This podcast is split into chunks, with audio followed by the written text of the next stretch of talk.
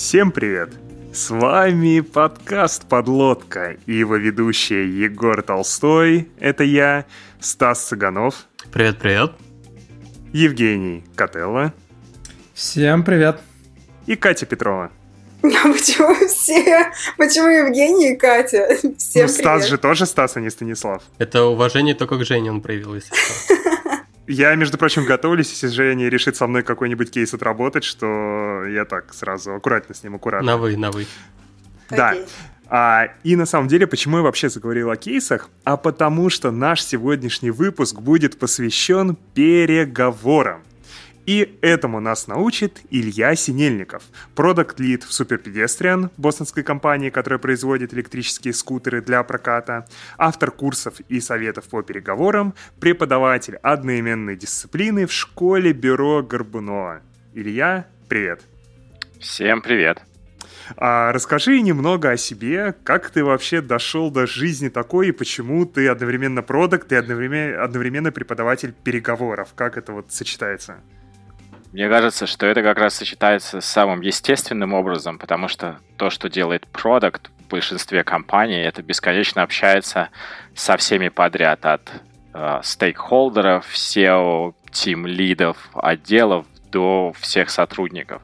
Соответственно, мой день, особенно вот в Super Pedestrian, на 90% состоит из встреч, что может быть изматывающе и не всегда эффективно, но это реальность. Поэтому кажется, что продукт лиду может быть умение вести переговоры, ну, неважно, лиду или менеджеру, или просто тот, кто общается с людьми, нужно в первую очередь. Так что тут все естественно. А, и давай тогда сразу перейдем к основной части, потому что нас сегодня ожидает очень-очень-очень много разных деталей того, как правильно вести переговоры, и обсудим. А вообще, почему про переговоры нужно слушать вот нам, обычным людям из IT? Ведь кажется, что переговоры — это удел, я не знаю, специально обученных переговорщиков в армии, которые там заложников освобождают. Ты считаешь, что армия освобождает заложников? Ну ок, нет, нет, нет, не, не будем спорить. Но на самом деле вопрос-то прекрасный, я даже начну немного издалека. А, особенно, кстати, в России, хотя в остальном мире тоже, кажется, что если что-то человек умеет э, хорошо делать, то это вести переговоры. И я не скрою сам, ровно так же думал очень долгое время, и всегда казалось, что, ну, я там нормально говорю, я не выгляжу как страшный единорог, и с чего бы мне плохо вести переговоры. Я пребывал в этой уверенности и самоуверенности долгие годы. Я, мы там делали свой стартап, мы успешно разорялись в этом стартапе, никогда не приходило в голову подумать, что может быть что-то не так с переговорами. Потом я 10 лет назад а, устроился в а, бюро Горбунова, и я устроился просто с улицы на вакансию, на вакансию дипломатичного менеджера, так она называлась. И там тестовые задания все состояли из кейсов по переговорам. Я такой, ну, зашибись, то, что доктор прописал. Я должен быть круто. Я их все провалил, и это было первый раз, когда я подумал, что, может быть, в королевстве не совсем все ладно. Причем мне Артем Горбунов сказал, ну ты прочти книжку Джима Кэмпа, э, сначала скажите нет по переговорам. Я такой, ну окей.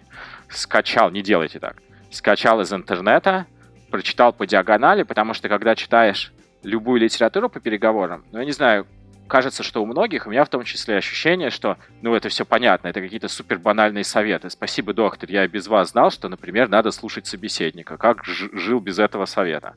Ну вот, прочитал про диагональ, такой, да, да, я все знаю, все круто. Пришел второй раз, и из пяти кейсов сделал правильно один. И я сейчас не шучу, я подумал в тот момент, что, наверное, я прочел какую-то не всю книжку, наверное, поскольку я из интернета скачал, там, наверное, страниц каких-то не было или что-то такое, мне не пришло в голову, что я что-то не понял. Я купил книжку, выяснилось, что нет, страницы совпадают.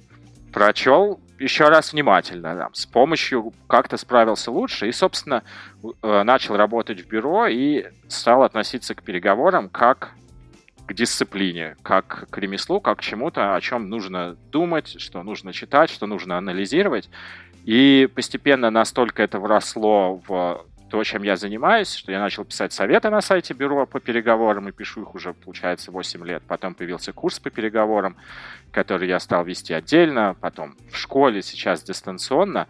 И это всегда в фоне присутствует и стало второй натурой. Ну, то есть я все время думаю о любом разговоре, как о переговорах. И отвечая на твой вопрос, прости за долгое вступление, выясняется, что любой разговор, который мы все ведем, ежедневно. Вот сейчас с вами перед тем, как там запускать трансляцию, вы друг с другом.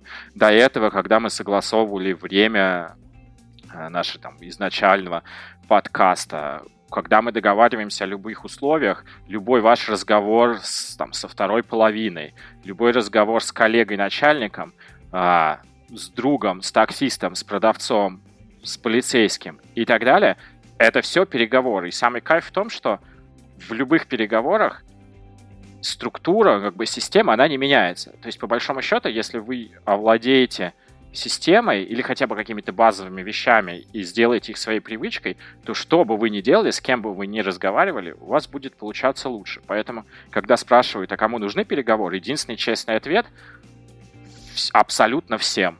И я совершенно искренне считаю, что, например, эту дисциплину, неважно, как мы ее назовем, правильно преподавать в школе вместо какого-нибудь там москвоведения или что там сейчас преподают. Потому что переговоры — это и психология, это и как правильно работать, это и эмоции, это и коммуникативные навыки и так далее, и так далее. И, например, в западной системе образования, американской европейской, этому учат.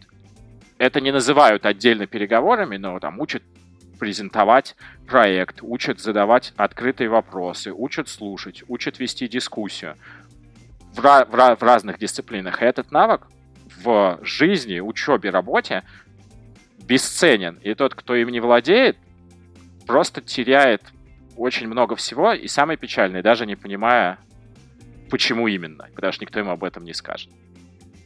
А не предполагается ли, что это все-таки один из тех навыков, которым тебя, ну, условно говоря, улица учит? То есть там в той же школе, ну, если ты там не умеешь переговариваться, то у тебя будут там и булочки с котлетами отбирать, и я не знаю, что еще страшного может в школе случиться. Я всегда именно этого боялся.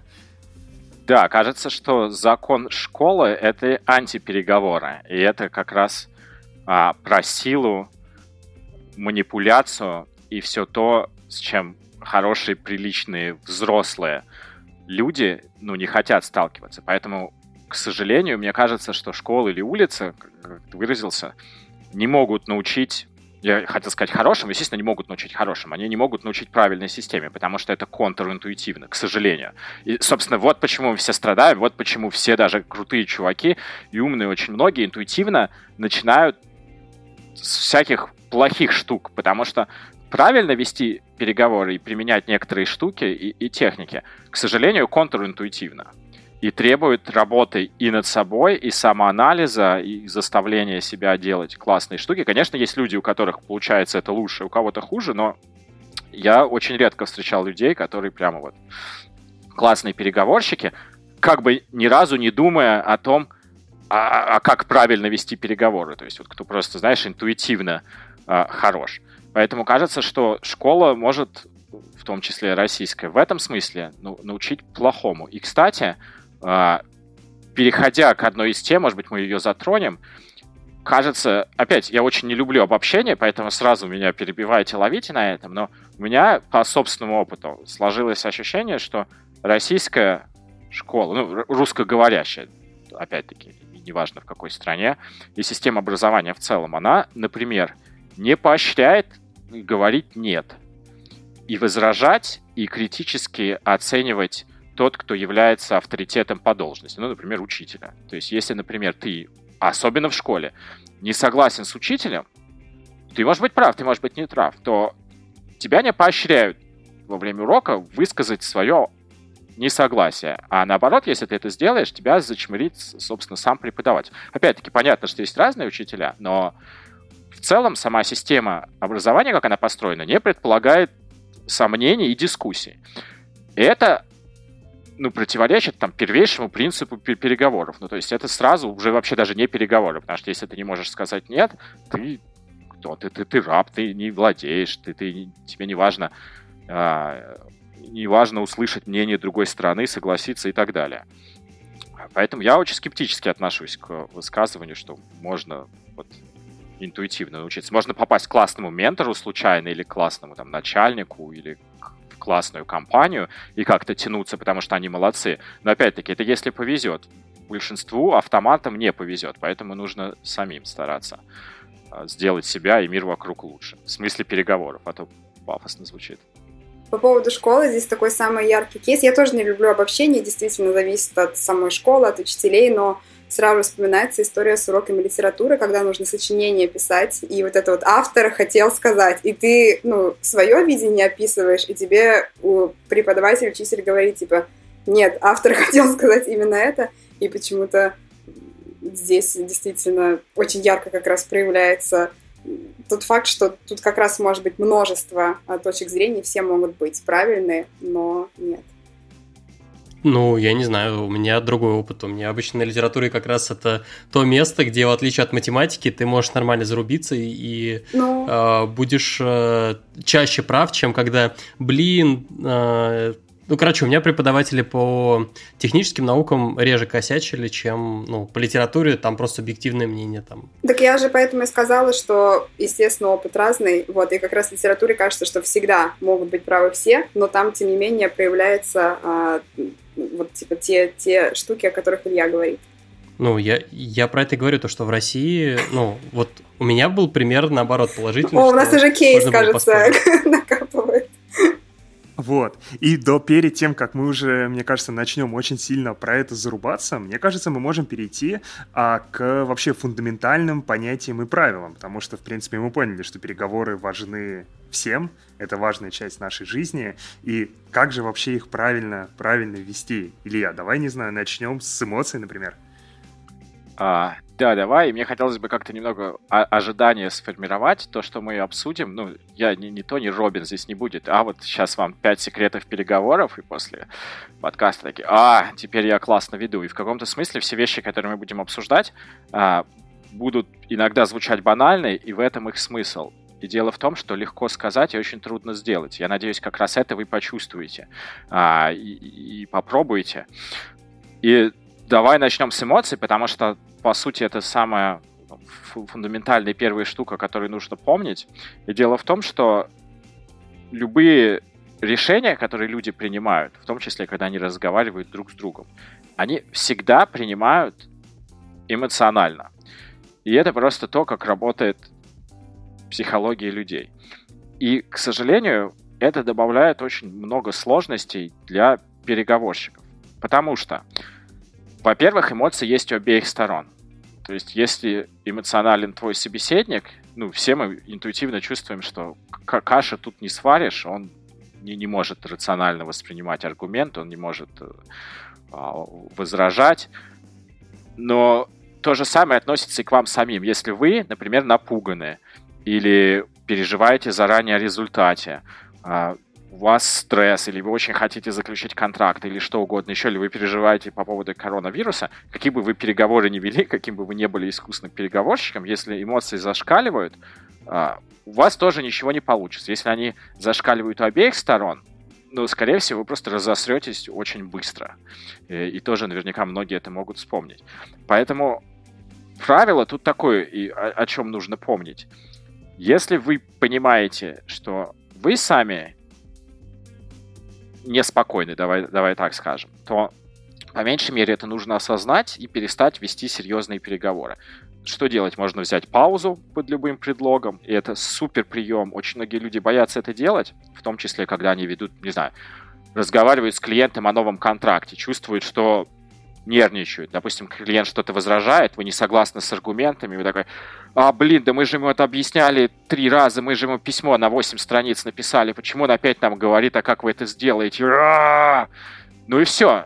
Для переговоров это конец. Надо срочно с этим что-то делать. Нужно выйти попить водички, нужно перенести на следующий день, ущипнуть себя под столом, вашего коллегу под столом, а, пойти умыться, но не продолжать вести переговоры, как ни в чем не бывало. И это же касается другой стороны. Допустим, вы видите, что человек нервничает, или что он рассержен, или что он обижен, или что он чувствует, например, с обратной стороны, что у него типа безвыходная ситуация, что вы владеете положением, что он не может вам отказать.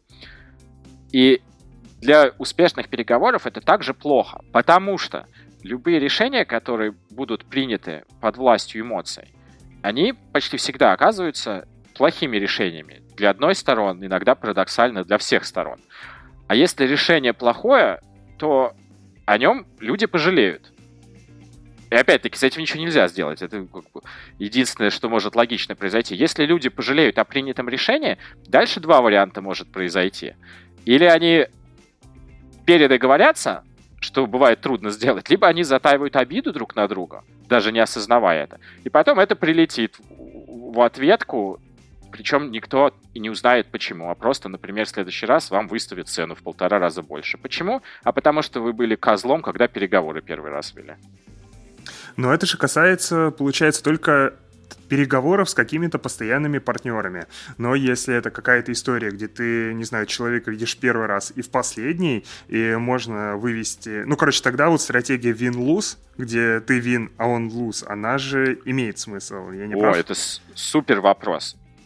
Ты можешь быть прав с этим утверждением, но можно я тебя спрошу, а что ты имеешь в виду, когда говоришь, что вот ты человека видишь первый и последний раз, и больше тебе никогда не понадобится с ним вести переговоры? Какой у тебя в голове пример? Э, я самый банальный, я не знаю, таксист. А, отличный пример.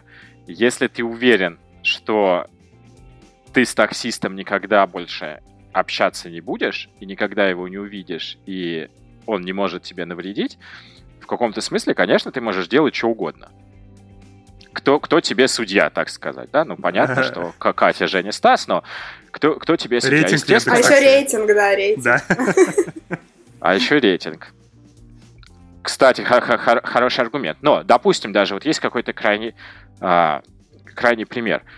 Понятно, что ты можешь а, вообще полностью отвязаться манипулировать и фактически провести антипереговоры. Ирония в том, у меня на курсе, кстати, есть э, такой раздел, когда я специально прошу, окей, а вот теперь мы должны превратиться, ну, я это называю в скотов, хотя это, конечно, неправильно, потому что моральную оценку я здесь не даю. Но ты должен вот максимально как бы нарушить все правила. Но чтобы это сделать эффективно, ты должен сначала понимать, как правило, как правильно.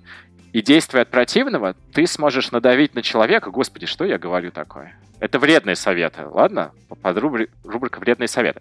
Чтобы понимать, как эффективно э, сманипулировать, добиться своего, нужно понимать, как правильно и что нарушить. Я тебе дам пару простых примеров. Самая ну, сильная эмоция — это нужда. То есть, когда ты чувствуешь, что предмет переговоров, вот то, о чем ты ведешь речь, это прямо и, или пан, или пропал. Ну, например, не знаю, у тебя нет денег, ты устраиваешься на работу и понимаешь, что если тебя сейчас не возьмут, то тебе будет там условно нечем за квартиру платить в следующий месяц. Это супер стрессовое собеседование тогда для тебя. Ты, ты уже не, не можешь нормально мыслить. Ты под властью этих эмоций, ты уже представил, как тебя из квартиры выселяют. Соответственно, нужда — это самая-самая сильная эмоция. А поскольку мы только что сказали, что сильная эмоция — это конец переговорам, отсюда вредный совет, если ты хочешь манипулировать человеком. Тебе нужно сделать так, чтобы он чувствовал максимальную нужду. В случае с таксистом что это может быть? Как заставить, ну, заставить, как, типа, вынудить таксиста чувствовать нужду. Ну, например, если, э, не знаю, насчет там Яндекс Такси, например, он может очень переживать о рейтинге. Да, допустим, это очень важно. Соответственно, ты ему можешь намекнуть или прямым текстом сказать, что вот если он там сейчас по струнке не будет ходить, или не довезет быстро, или там ошибется с подъездом. Не включит Оксимирона? Поставишь... Не включит Оксимирона, ты поставишь ему одну звезду. И причем ты, чтобы так совсем тоненько, Черт, не блин, прямо это, это каждую скажешь, пятницу происходит. А ты ему даже это почувствовать. То есть ты не прямую так скажешь, он такой, а, блин, он мне сейчас плохой рейтинг, я должен стараться, как в последний раз. Ну все, у него нужда, ты владеешь ситуацией. Правильно ли так делать? Ну, в каком-то смысле решать вам, вам опять я не даю моральных оценок. Или мы об этом, наверное, поговорим чуть-чуть. Э, человек себя начинает чувствовать в ужасной нужде, когда понимает, что у него нету право вам отказать или право сказать нет, когда он начинает чувствовать себя как бы заложником ситуации. Ну, например, ты сел и говоришь, а вот теперь там езжай по другому маршруту. И я думаю, опять, я предполагаю, но, может быть, многие таксисты в этот момент как бы думают, что они обязаны так сделать, что таксист не может сказать, ну, а мне там неудобно, или это будет дольше, чем я планировал сегодня работать, а меня жена, дети ждет, а она со мной поссорится. Вот у них как бы нету чувство, что он может так сделать, и ему кажется, что команды, которые, ну, вернее, то, что ты ему говоришь, он воспринимает, водитель, как команды, как что-то, чему он обязан подчиниться. Потому что клиент а всегда это... прав. Клиент всегда прав. Это же ужасное высказывание. Это, это же правда. абсолютно преступное. Клиент ну, это, это бред, так не, нельзя говорить, клиент всегда прав, потому что есть куча случаев, когда клиент не прав. Никто никогда не прав, come on, кроме, видимо, Иисуса, да и то я бы поспорил. Но зато это, эта фраза у всех в голове, и она может заставить э, Абсолютно. Нужду. Катя, это очень хороший пример, абсолютно. И если это у таксиста в голове, я, кстати, не удивлюсь, если им на тренингах каких-нибудь такое вбивают под разным соусом, что клиент всегда прав, а, ну, что это значит? Это значит, что ты, как водитель, перестаешь себе принадлежать, потому что если клиент всегда прав, а клиент не прав, и, и все, у тебя короткое замыкание. Соответственно, ты, если хочешь опять-таки манипулировать, сделаешь так, чтобы у человека сложилось ощущение, что он не может тебе отказать. А что это значит? Ну, давай просто абсолютизируем, если человек не может тебе отказать. Это значит, что он раб, только раб в Египте и Древней Греции не имеет свободы выбора. Я специально абсолютизирую, но я хочу, чтобы вы попытались это почувствовать. Как только у вас, вы причем так себе не скажете это прямым текстом, это просто чувство такое возникнет. Как только появляется чувство, что у вас нет возможности встать и сказать «спасибо, мне это не подходит», труба. Вот мы сейчас все подкаст записываем. Вот на самом деле у каждого из вас есть сейчас возможность сказать «Илья, ты гонишь какую-то фигню, я тебя не хочу больше слушать, встать и уйти». А у Тим Лида, Стаса, есть возможность, например, вообще трансляцию закончить по, любой причине. И я пытаюсь таким странным способом сказать, что, конечно, это будут последствия. Конечно, странно. Наверное, подписчики обидятся. Но у каждого из вас есть такая возможность. Вы можете так сделать. Как бы вот вы можете так сделать. Я, кстати, могу сделать то же самое. Будьте очень аккуратны. И смысл в том, что я как бы всегда внутренне об этом помню. Ну, то есть всегда есть право отказать. Я могу завтра уволиться, я могу сегодня уволиться с работы. Да, конечно, я там что потеряю, я могу так сделать. Я могу, я надеюсь, жена сейчас не слушает и не будет слушать. Я могу сейчас решить, что я там ухожу из дома. Это плохой пример, потому что он экстремальный, но специально, пусть вот самый экстремальный кейс, ты можешь это сделать. Нету никого, кто может запретить тебе сказать нет человеку, обстоятельствам, контракту. И как только люди это забывают, они оказываются заложниками ситуации. И вот этот вот принцип права на нет, он фундаментальный не только для переговоров, для любых переговоров, он фундаментальный вообще для жизни. И опять-таки, мы сейчас, наверное, об этом поговорим. Просто вспомните себя, вспомните разные истории, как часто бывали ситуации, когда у вас возникало чувство, что вы на самом деле не можете отказаться, я не знаю, экзамены в институте или в школе, там всем кошмары снятся. Тоже абсолютно ощущение, что ты, ты раб, ты заложник, ты, не, ты, ты не, не можешь ничего сделать. Это не так, но поскольку никто так глубокий анализ не проводит в обычной жизни, кажется, что это так, а все, раз у тебя нет права на нет, то это априори не переговоры, потому что ну какие же это переговоры, если ты не можешь нет сказать? Это взаимоотношения раб-владелец души и ничего более. Я так стригерила, когда Илья приводил примеры сначала менее э, такие э, яркие, но более жизненные про наш подкаст. Когда я только присоединилась вместе с Женей к подкасту, и мы писали один из первых выпусков, мне казалось, что ну, типа, это невозможно уйти с эфира, не спрашивайте сейчас почему, да, вот в голове просто такая была установка, и у меня был куплен билет на поезд в Москву, э, типа там на 11 вечера, и наши выпуски, они не нормированы по длине, бывает больше, бывает меньше, выпуск был про, про публичные выступления, поэтому мы говорили долго, и, короче, я уже опаздывала на поезд, я могла же в любой момент, как бы сказать, ребята, сори, там, надо идти, отключиться, но я сидела до конца, и, в общем, суть в том, что я бежала 3 километра, я жила хорошо недалеко от вокзала, упала, я бежала с сумкой 3 километра, внеслась абсолютно, в общем, потная плацкарт и за минуту впрыгнула на поезд. Э, в общем, это все к тому, что это просто в голове установка. И такое реально может быть, э, причем в абсолютно таких жизненных ситуациях, когда кажется со стороны, что у тебя что, крыша едет. Вот. Так что это, это жиза, да. Сюда же можно добавить синдром самозванца, это не относится напрямую к переговорам, но это напрямую связано вот с этим ощущением, что у тебя нет права на нет. И как только возникает все, ты себе не принадлежишь. А возвращаясь обратно к переговорам, и что хочется, чтобы наши слушатели как-то сами себя, например, спросили, раз право на нет так важно человеку как бы помнить, чтобы вообще чувствовать себя в своей тарелке, а не рабом, то хороший переговорщик, и это контринтуитивно, всегда подчеркнуто прямым текстом дает право на нет другой стороне. Что это значит? Например, вы что-то продаете. Товар, услугу. Кажется, что ваша прямейшая задача убедить человека купить товар. Так все продавцы. Да, план, все понятно. Вообще, услышь, да.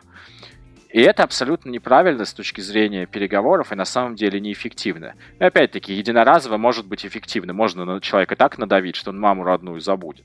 Захочет ли он, например, второй раз с вами иметь дело? Наверняка нет.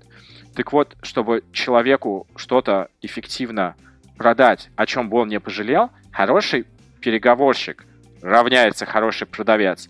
Вместо того, чтобы купи, купи, купи, купи, купи, да, да, да, да, да, да, да, да, да, да, да, да, да, он будет действовать ровно наоборот, а скажет, я не хочу, чтобы вы торопились принимать решение, дорогой клиент.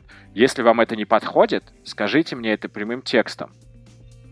И заткнется на этом и сделает эту паузу. Кстати, кто-то назвал это неловкой паузой, что абсолютно неправильно. Любая пауза абсолютно прекрасна. А если вы чувствуете неловкость во время паузы, спросите себя, почему. Но можем вернуться этому позже. Короче, любой продавец классный, наоборот, сделает так, чтобы у человека не было вот этого ощущения, что на него давит, чтобы у него не было ощущения, что он не может тебе отказать. А наоборот, чувак, подумай, если у тебя есть сомнения, не нужно. Если у тебя есть сомнения, там, не знаю, приглашать ли меня там, на подкаст, я вам скажу, чуваки, не приглашайте, подумайте, я хочу, чтобы вы были уверены. И как только у вас появляется вот это ощущение, что вы хозяин ситуации, что вы можете сказать нет, и мир не рухнет, никто не обидится, вас не уволят, план все равно выполнится, сразу человек начинает принимать взвешенные решения, о которых он не пожалеет. Поэтому правило звучит очень просто. Помогите другой стране сказать вам нет. Точка. А как быть с тем, что ты из-за этого ощущаешь потерю контроля над ситуацией, и ты действительно даешь другой стране возможность сказать нет, а в том числе в тех случаях, когда нет для тебя не, может быть ну, неприемлем или дико нежелателен. Супер. Егор, спасибо тебе за этот вопрос. И, может быть, половина людей тут же увидели этот парадокс. Вернее, не парадокс. Ведь когда ты говоришь, что нет для тебя неприемлемо, это значит, что ты испытываешь крайнюю степень нужды. Потому что мы только что проговорили, что если ты не готов услышать «нет», это значит, что у тебя нужда. Если у тебя нужда, это вообще не переговоры. Все, сливай воду. Катастрофа. Стоп-кран. Алло. Как это так? Ты не готов услышать «нет». Я сейчас даже не утрирую, я даже не гиперполизирую это. Если вы не готовы услышать «нет» в разговоре, а «нет» в данном случае можно читать как отказ. Ну вот, то есть вы не готовы, что вам скажет «нет», «нет», не подходит. Вот если так действительно есть, катастрофа. Что-то пошло катастрофически не так уже. Нужно просто, во-первых, прекращать переговоры и разбираться, что случилось. Потому что как только ты оказываешься в ситуации, что ты не готов услышать «нет», ну все, нужда, ты раб. И именно так это работает. И смотрите, насколько это контринтуитивно. То есть, опять, мы приговорили, вы даже, может быть, там частично согласились, и потом это все равно не укладывается в голове. Как же так? И именно потому что если у тебя нужда, и ты не способен услышать «нет», это все пиши пропало, именно поэтому взрослые люди, опять взрослые, это вот в концепции, которую все знаете, да, ребенок взрослый, в смысле, что готов, э, готов слушать, а не плакать и бить ногами и не слушать. Когда взрослые люди ведут переговоры. Если какая-то страна не готова услышать «нет», это уже не переговоры, это какая-то фигня. Это спор, это мерение эго, это эмоции, что угодно, но это не переговоры. Поэтому обязательно ты помнишь про себя, что ты готов услышать «нет». Если это не так, иди порефлексируй немного, поработай с собой, спроси себя, что вообще происходит. Чушь. И точно так же ты помогаешь другой стране сказать тебе «нет». И фишка в том, это очень важно, что если у другой страны есть возможность сказать «нет», она на самом деле всегда есть, потому что кто ты такой, чтобы лишить человека права тебе отказать? абсурдно же, да? То есть у тебя нет, нет такой власти, ни у кого нет такой власти. Поэтому на самом деле это право у человека и так есть. И поэтому вот твое желание, а как это же, мне же это не подходит, его нет, как это же я буду ему помогать? Читай, я ему буду мешать. Это люди чувствуют как крайнюю степень давления. Так это не анализируя. Они просто тебя в душе начинают а, ненавидеть, или они, чувствуя это давление, что начинают делать? Логично. Они начинают оказывать ответное давление. Ты или бежать. Тебе, тебе или бежать, что одинаково плохо ты не догонишь. Или они начинают тебе в ответ, а как это нет, начинают доказывать, что ты не прав. Ты начинаешь доказывать, что на самом деле они не правы и больше не правы, а они, что нет, ты не прав, прям вообще не прав. И вот 10 секунд, и вы в споре друг друга ненавидите и больше не будете разговаривать. Поэтому это контринтуитивно, но это единственная возможная стратегия. Не то, что так Синельников сказал или Кэмп написал, потому что так работает человеческое восприятие. Вы должны помочь человеку сказать «нет», и тогда с гораздо большей вероятностью он скажет вам «да», и это «да» будет не через день ой, блин, нафига ж я согласился, это же невыгодно на самом деле, у меня нету времени, и вообще это меньше мне денег принесет. Да, блин, а как же я сейчас ему опять передоговорюсь, он же будет думать, что я э, свое слово не держу, он же всем расскажет, а у меня же да, репутация, а меня же тогда работать не позовут, а со мной же клиенты тогда работать не будут. А-а-а!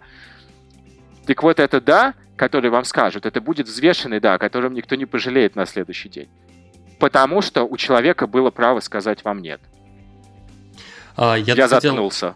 А, я хотел вбросить то, что, я не знаю, все то, о чем мы говорим, у меня здорово резонирует э, э, со Стивеном Кови, «Семь навыков», вот это все. История боже про, мой, боже мой, боже э, мой. Маленькая рубрика Стивена Кови про историю про win-win. То, что, ну, типа, идеально, когда мы, собственно, в общении с другим человеком пытаемся добиться и прийти к состоянию, когда в конце мы, соответственно, ну, находимся в статусе win-win. История про пушинг – это win-lose, история про то, что мы нас запушили, и мы совсем согласились – это lose-win, и так далее. Там э, есть еще, конечно, история про то, когда мы разругались, и, короче, матом обложили, э, и там еще с угрозами разошлись, это lose-lose. Но в конечном счете вот э, то, что спросил Егор, почему бы, типа, э, не запушить человека, это история про то, чтобы прийти к win-lose, и там соответствующие, э, как это, соответствующие проблемы и соответствующие минуса заканчивать переговоры в такой, э, в такой позиции.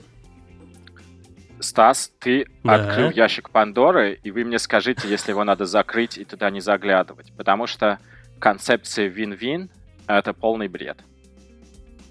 Вот, нормально. А, смотри, я предлагаю выделить, прям, давай, давай прям выделить небольшой таймслот, где про это поговорим, потому что я тоже вин-вин очень не люблю.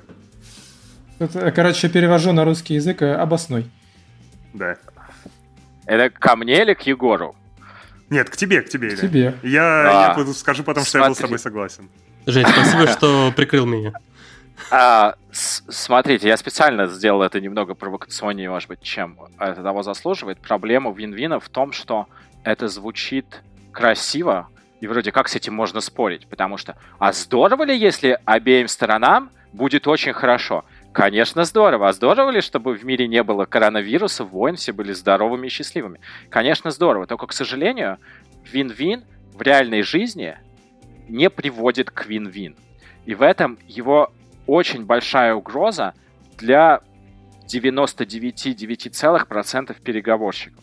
Потому что вин-вин, если вообще читать первоисточник, а, это из книги «Гарвардский метод переговоров», который выпустили, по-моему, уже 40 лет назад, а, нескольких гарвардских ученых.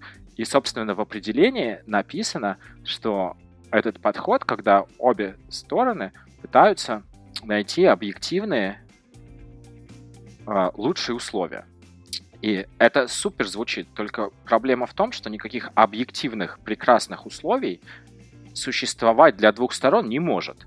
Потому что то, что хорошо мне, плохо Стасу. А то, что хорошо Стасу, плохо мне. Не потому, что мы со Стасом плохи, а потому, что у нас просто разные интересы. И не существует никакого третейского судьи, который мог бы так вот посмотреть со стороны и сказать, ну, ребята, Илья и Стас, вот это вот то, что вы предлагаете, это не объективно хорошие условия, а вот это объективно хорошие условия. Поэтому само понятие справедливости и объективности, оно просто не работоспособно. И в жизни что получается с этим вин-вином? Что всегда, почти всегда, когда две страны ведут переговоры, одна страна я не очень люблю этот термин, но она как бы в более сильной позиции находится. То есть она чувствует в себе силу. Это может быть там более крупный клиент, а вы маленькое агентство. Это может быть вы фрилансер и пытаетесь а, найти клиента. Это может быть взаимоотношения я работник, у меня есть начальник и так далее. И получается, что страна, которая чувствует себя в себе силу, она вот что делает. Вот сейчас я побудьте со мной. Она делает так, что оказывается, что сам факт того, что вот вы сейчас будете сотрудничать, это как бы уступка со стороны вот этой вот сильной компании. Приведу вам пример. Вы хотите, вы фрилансер, хотите заключить контракт, не знаю, со Сбербанком, какая-то крупная компания. Вы маленькая компания из пяти, не знаю, программистов, front-end, back-end разработчиков. Вы ведете переговоры со Сбербанком, и Сбербанк вам говорит, например, чуваки, ну мы, конечно, готовы с вами начать работать, но вы тогда должны, например, нам сделать на 30% меньше цену, а, тогда мы с вами согласимся работать. И без каких-либо вопросов кажется, что это, ну, разумное же в целом предложение. А надо себя спросить, а что вообще это значит? Почему, собственно, кто-то просит скидку на условия? Почему оказывается, что сам факт того, что Сбербанк согласится работать, это как будто они уже уступку сделали. И теперь они просят, чтобы мы в ответ сделали уступку им. И это типа вин-вин. Типа мы вам пошли навстречу, теперь вы пойдите навстречу, вот мы друг другу пришли навстречу, вот нам всем стало хорошо. А в реальности оказывается, что в большинстве случаев это кому-то стало хорошо, а в данном случае Сбербанк просто получил скидку ни за что. Потому что ответные уступки Сбербанк не сделал. Или оказывается, что тоже часто бывает, обеим сторонам стало хуже. Типа, давайте вы подешевле, но нам это не выгодно, давайте мы тогда там это не будем делать. Но нам это хуже, но пусть будет подешевле. В результате мы делаем всем хуже. И это называется компромисс. И, собственно, сейчас по последнюю мысль договорю. И, собственно, в этом методе вин-вин там главное понятие — это движение к компромиссу.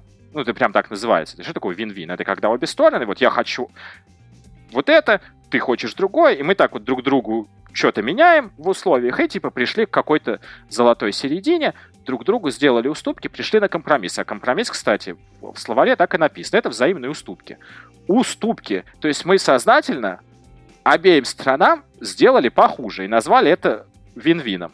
Хотя на самом деле это луз-луз. Или, что часто бывает, это вин-луз. И никогда это не вин-вин, когда вдруг всем стало получше. Так просто не бывает, так в жизни не работает. Поэтому, когда неокрепшим умам, опять, я не знаю, кого я так обвиняю, неважно, не когда людям, продавцам на работе, кто начинает, говорят, вот вин-вин, клиент всегда прав, окей, вот тебе 30% скидки, раз клиент всегда прав, ты же согласился с нами работать. Ты согласился с нами работать, это типа твоя уступка. Вот тебе 30% скидки, это наша уступка. Это же полный бред. Поэтому вин-вин подталкивает к невыгодным контрактам, к решениям, о котором всем, все пожалеют, и почти никогда это не вин-вин. Хотя как слоган и декларация совершенно прекрасно звучит. Я тоже за то, чтобы всем было хорошо. А, тут э, хотел привести пример про то, что вот, допустим, если мы спорим, э, у нас э, противоположные как э, цели, чего мы хотим добиться в переговорах.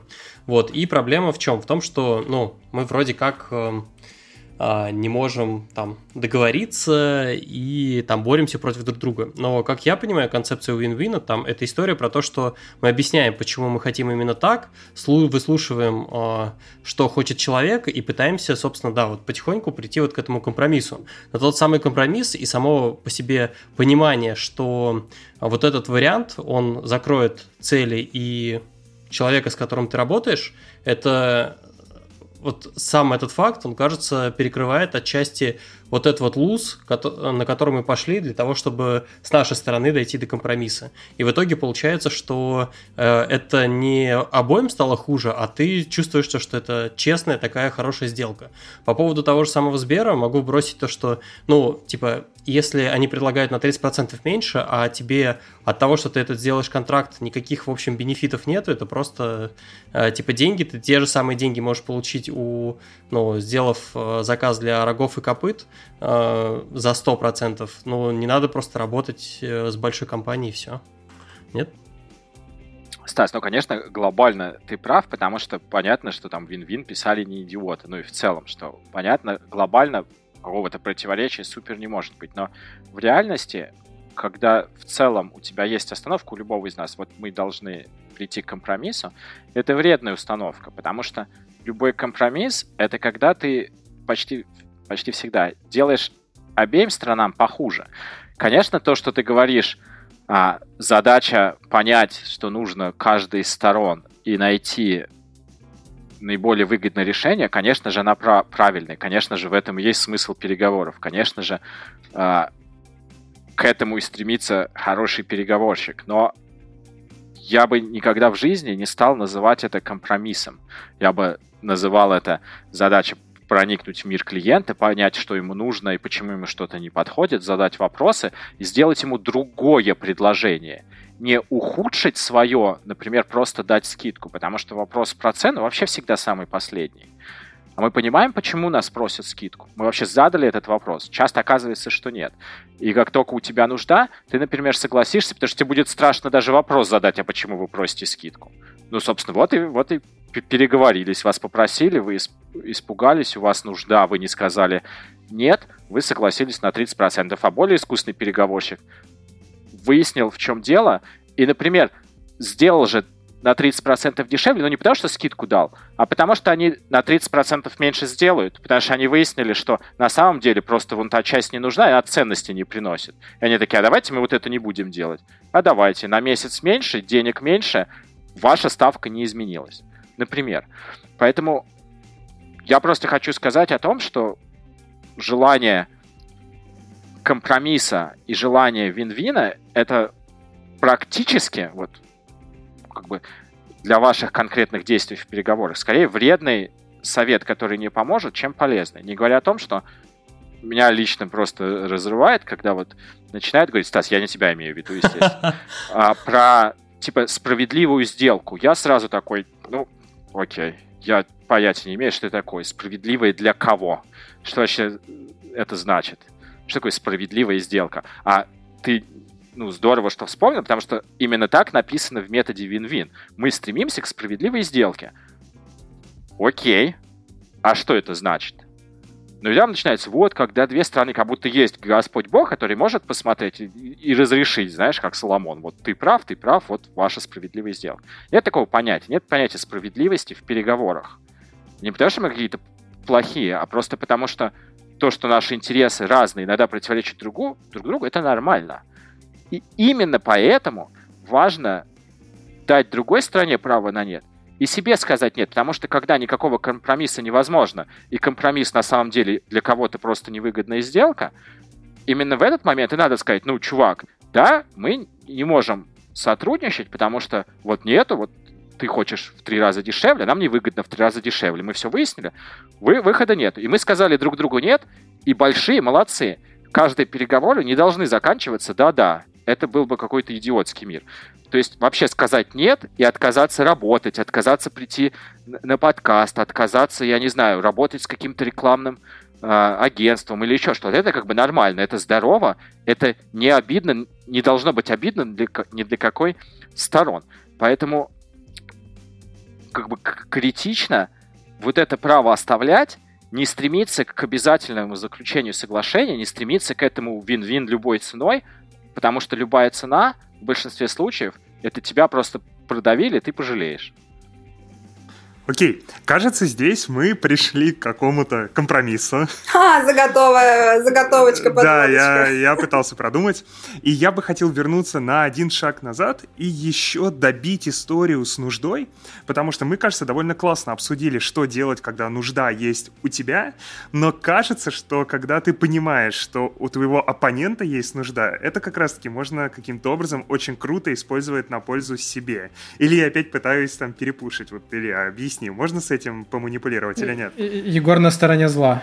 Егор сегодня на стороне зла. Ну, смотри, поскольку я специально хочу это подчеркнуть, то, о чем я говорю, тут нету моральной составляющей. Я не хочу об этом говорить, потому что это сложно. Вы можете там мое мнение спросить, но а, я специально прямо как бы это убираю, чтобы вы сами сделали вывод.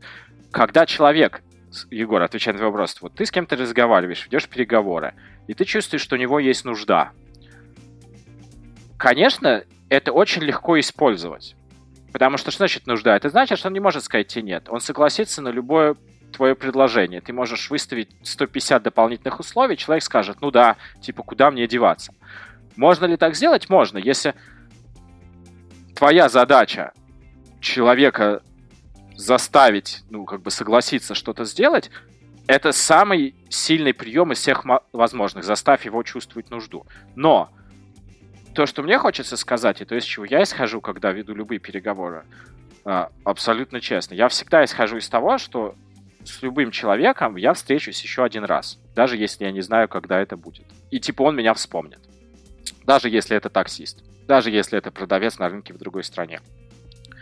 А, просто потому, что мне так больше жить нравится. И потому что 99% коммуникаций с людьми, с которыми ты встретишься второй, третий и 150 раз. Правда же, все, кого ты встречаешь вот, как бы ежедневно, это люди, с которыми ты общаешься постоянно. Это твои коллеги, друзья, знакомые, родители, это клиенты, это клиенты клиентов, а они расскажут знакомым твоих знакомых. И я там не называю это кармой, это просто, ну, вернется. Это можно называть институтом репутации, как угодно. Но смысл любых переговоров в том, что ты исходишь по умолчанию из того, что это долгосрочные отношения. Даже если ты встретишься через пять лет э, следующий раз, это все равно долгосрочные отношения. Поэтому кого-то продавить так, чтобы он пожалел и считал тебя уродом, неважно, что он вкладывает в эти понятия, конечно же, можно. Как правило, так можно сделать один раз. Поэтому, если ты уверен, что это одна, один раз, и вот ты хочешь за бесплатно проехать в такси, расчехляй свой арсенал вредных советов, нужды, отсутствие права на нет, манипуляции и так далее. И опять искусный переговорщик вот может сделать вот так вот. Это хорошо уметь, это добавляет уверенности в жизни. Но в 99% случаев, если ты так сделаешь, человек просто не захочет с тобой иметь дело, а что более вероятно в реальной жизни, он попытается тебе как-нибудь отомстить. Он причем даже не будет это так называть, а, я хочу отомстить Егору. Нет, он просто будет чувствовать внутреннюю обиду на тебя, даже, кстати, не называя внутреннюю обиду, он просто будет это чувствовать. Вот просто вот, вот что-то сидит, вот не, не, неприятно. И он на тебя отыграется. Причем он даже не будет это себе говорить, а, я сейчас вот статус-кво восстанавливаю. Нет, ну так интуитивно захочется сделать. Причем как отыграется? Ну, например, там, выбирая из разных там подкастов. На подкаст не придет. Не, не к тебе. Абсолютно точно, Женя. Он придет не, даже не, не придет, он придет не к тебе. Причем ты никогда этого не узнаешь, ты никогда не скажешь, а это потому, что я его туда продавил, он пожалел. Тебе же никто этого не расскажет, ты будешь думать, что это он урод. И это всегда самое простое, что можно подумать, что урод другой. А на самом деле это ты провалил переговоры. Ты об этом никогда не узнаешь, и это то, к сожалению, что происходит чаще всего и, и, и в жизни. А, меня, меня смущает в истории про выкидывание а, моральной составляющей в том, что а, есть прям такой пример, контрпример, это абьюзивные отношения, в которых один партнер постоянно, короче, другого, по сути, пропушивает, это происходит, в общем, регулярно, при, ну, превращается в привычку и все в таком духе. Тут, кажется, э, ну, с точки, если убрать морально-этическую составляющую, это получается то, что выстроить такие отношения получается вообще мега выгодно, потому что ты все время будешь, э, короче, прав и получать то, что хочешь. А, супер пример, отвечу давай коротко, опять-таки, возвращаясь к переговорам, потому что все, что мы разбираем, абсолютно попадает а, вот, вот универсальную концепцию переговоров.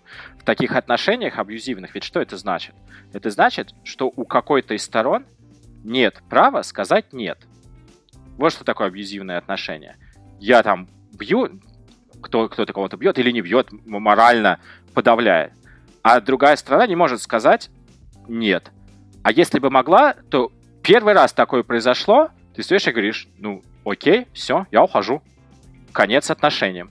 И это взрослые здоровые отношения. Поэтому, когда ты говоришь, так выгодно делать, это как бы выгодно, если предположить, что у другой стороны уже нету права нет, на нет, потому что нужда. Но, как мы уже сказали, это уже не переговоры, это что-то другое. Потому что если у человека нету священного права, я буду об этом повторять до конца выпуска, простите меня, но мне кажется, это самое важное. Если у другой стороны нету права сказать нет в любой момент времени, вообще в абсолютно любой момент времени, отношений, контракта, чего угодно – то что-то не в порядке уже. Это уже не переговор, уже надо это лечить. Поэтому ответ очень простой.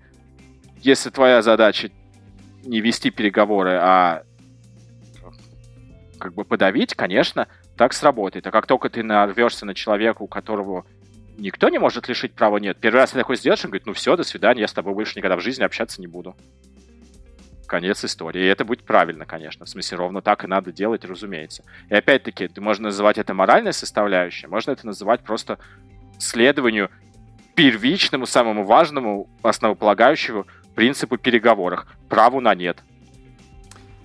Окей.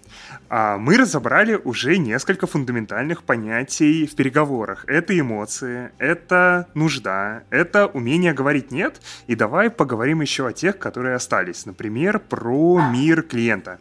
Я не могу отделаться от ощущения, что сейчас строго учительница пришла такая, так, дети. Итак, мы разобрали по пунктам. Тык-тык-тык. Следующее, открываем страницу номер 7. Что у нас там написано? Это, короче, ноша ответственного ведущего. Я, у тебя извини, есть право слушай. сказать, у тебя есть право сказать нет на следующий Давайте плана, поговорим я про оставляю другое. тебе этот выбор. Э, нет, я, может быть, я зря поерничал, потому что все, все было классно. Не, ну а... вообще, вообще, когда ты вписался в подкаст и уже пришел на него, к сожалению, уже отказаться нельзя. Это на всякий случай Почему? просто ремарочка. У, Женя еще один ящик Пандора открыл. А можно не, я, я, на это, я на это не куплюсь. Да, я пока мы не туда не нырнули, я просто шутку придумала и не могу терпеть. Нужно рассказать, что в свете всех историй про переговоры невозможно сказать нет. История с вписыванием в ипотеку звучит еще грустнее. Все, моя шутка закончилась. Повисла тяжелая пауза. Я не знаю, что тебе на это Неловкая, неловкая пауза. Но на самом деле мы должны просто заключить, что если нет возможности сказать нет, то это тогда и не переговоры. Ну, это ипотека. Нет, это, не переговоры. Это тебе так должны в банке ответить. Катя, это не переговоры, это ипотека. Итак. Идеально. Ну вот с подкастом то же самое. При приход к нам это не переговоры, это почетное обязательство. Ипотека. Все, я задушнил, давайте двигать дальше. А, Егор, на самом деле, что, что ты там за вопрос сказать? был?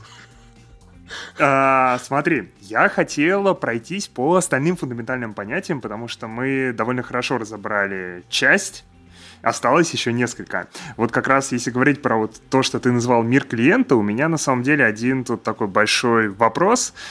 А, а как вообще понять, что другому человеку важно и посмотреть на проблему его глазами? Потому что мы исходим из того, вот когда до этого говорили, что это сделать довольно легко, понять, как он себя чувствует, есть у него нужда или нет нужды, а все-таки, а как это сделать? Как понять, Я, что ему важно? Хороший вопрос. Я, кстати, не говорил, что это сделать легко, но очень правильно ты это сформулировал, что задача любого переговорщика искренне понять, о чем думает или какая задача у другой стороны. Потому что без этого это будут не переговоры, а спор, эго или чего-то еще. Как понять, что нужно другой стороне? Ответ очень-очень простой. Нужно задавать вопросы. И никакого другого способа не существует. Я понимаю, что это звучит супер банально, и вы такие, спасибо, стоило Синельникова позвать, а то мы не вдупляли, а, как а, в мир клиента проникнуть. Но тут есть некоторая хитрость. Во-первых, не все вопросы одинаково хороши, а во-вторых, сейчас вспомните себя, как часто вместо того, чтобы перед тем, как высказывать свое суперценное, разумеется, мнение, а, вы так останавливались и задавали вопросы. Это случается довольно редко. Давай начнем с того, какие вопросы нужно задавать. Задавать нужно и можно только открытые вопросы.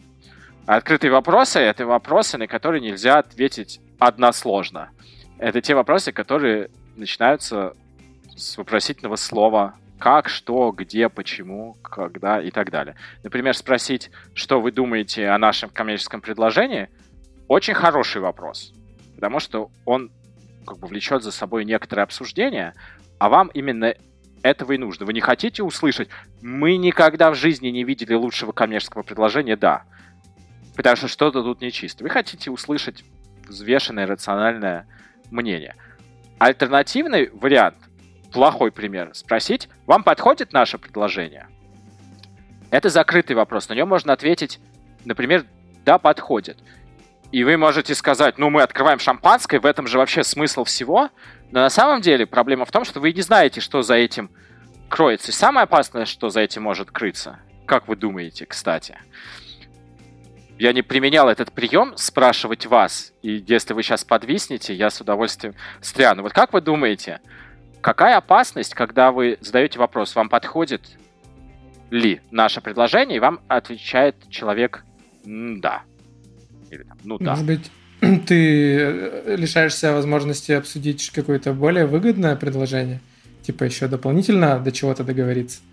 Ну да, я не знаю, у меня будет, э, я скорее всего иду с ощущением, что, блин, на самом деле я мог бы сделочку и повыгоднее э, для себя выторговать, и там предложив, не знаю, Егор более выгодные все условия, бы все равно сказал. Егор, да. Егор очень последовательное поведение, а ну, я тут еще вижу риски, что человек, может быть, не успевает подумать, не знаю, мы чуть об этом говорили ранее, о том, что это может быть такое, да, типа... Катя, господи, спасибо тебе. А, какие же вы а мне? меркантильные. То есть первое, о чем ты думаешь, а, я продешевил, мне надо было предла... спро... попросить больше, а, спать не Взять на прогиб. А, смотрите, я причем не говорю, конечно, так тоже может быть, ты можешь так и думать, э, тяжело быть тобой. А, главная опасность в том, что за этим «да» может скрываться «да, но». Вам подходит это предложение? Да, говорит человек вслух, а про себя думает, но вообще-то это долговато, или вообще-то это дороговато, или вообще-то у нас были лучшие варианты. Или, или, кстати, даже думать, да, мы были бы готовы больше заплатить, но, например, мы хотели, чтобы вы там еще что-то сделали, но мы это никогда не обсуждали. И вот вы, как хороший переговорщик, всегда должны быть параноиком и исходить из того, что за любым вот таким вот «да» может крыться «но» и нас что-то не устраивает. И ваша же прямейшая обязанность как переговорщиков выяснить, что это еще до того, как вы ударили по рукам. Потому что любое, не, любая недосказанность, которая останется, она рано или поздно, почти всегда рано, сыграет вам против вас, причинит какой-то вред. Поэтому, когда вы слышите «да», любой переговорщик думает, а что это значит? Тоже звучит парадоксально. Блин, ну что значит да, значит да. Но а, опять-таки хороший переговорщик подумает, а все ли мы обсудили? А нет ли там каких-то условий, которые не подходят? Обо всем ли мы побеспокоились? Все ли вопросы мы задали? Точно ли клиент понимает, о чем именно мы договорились? Или он сейчас сказал да, потому что подумал, что мы сделаем за три дня, а мы ему обещали за семь.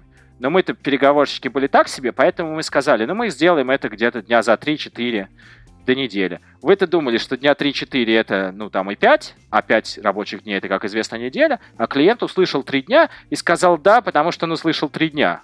И когда вы через 3 дня скажете «ну да, мы приступаем э, к этапу разработки», ответ будет «вы с ума сошли? Какой разработки? Почему это не на продакшене?» И вы такой «ну, мы же вам сказали, что мы же...» И все. И дальше я даже не буду продолжать. Ужас пробежал по, по спинам обеих сторон. Поэтому нету задачи услышать «да» никогда. Даже если вам человек говорит «да», вы должны еще задать вопрос, а точно ли это «да». Так, э, ну, точ, точно ли это «да» — это закрытый вопрос. Да, это я имел в виду по смыслу. Не надо спросить, не надо спросить клиента. Тогда, тогда да, мне подходит. Точно да? Прям точно, точно? Прям клянетесь, что так, да? Э, мы же знаем то, что на третьей он скажет «да, но», и мы узнаем, что ему не нравится. А у меня серьезно есть вопрос по поводу того, что вот мы задаем открытые вопросы, но рано или поздно надо же когда-то подсекать уже клиента и уже как-то, ну, невозможно открытыми вопросами прийти к вот этому вот как раз э, компромиссу. Ну, то есть в какой-то момент надо же как-то зафиксировать и сказать, типа, чувак, вот смотри, вот, вот то, что ты видишь, ок, не ок, или как? Или, или можно как-то открытым вопросом?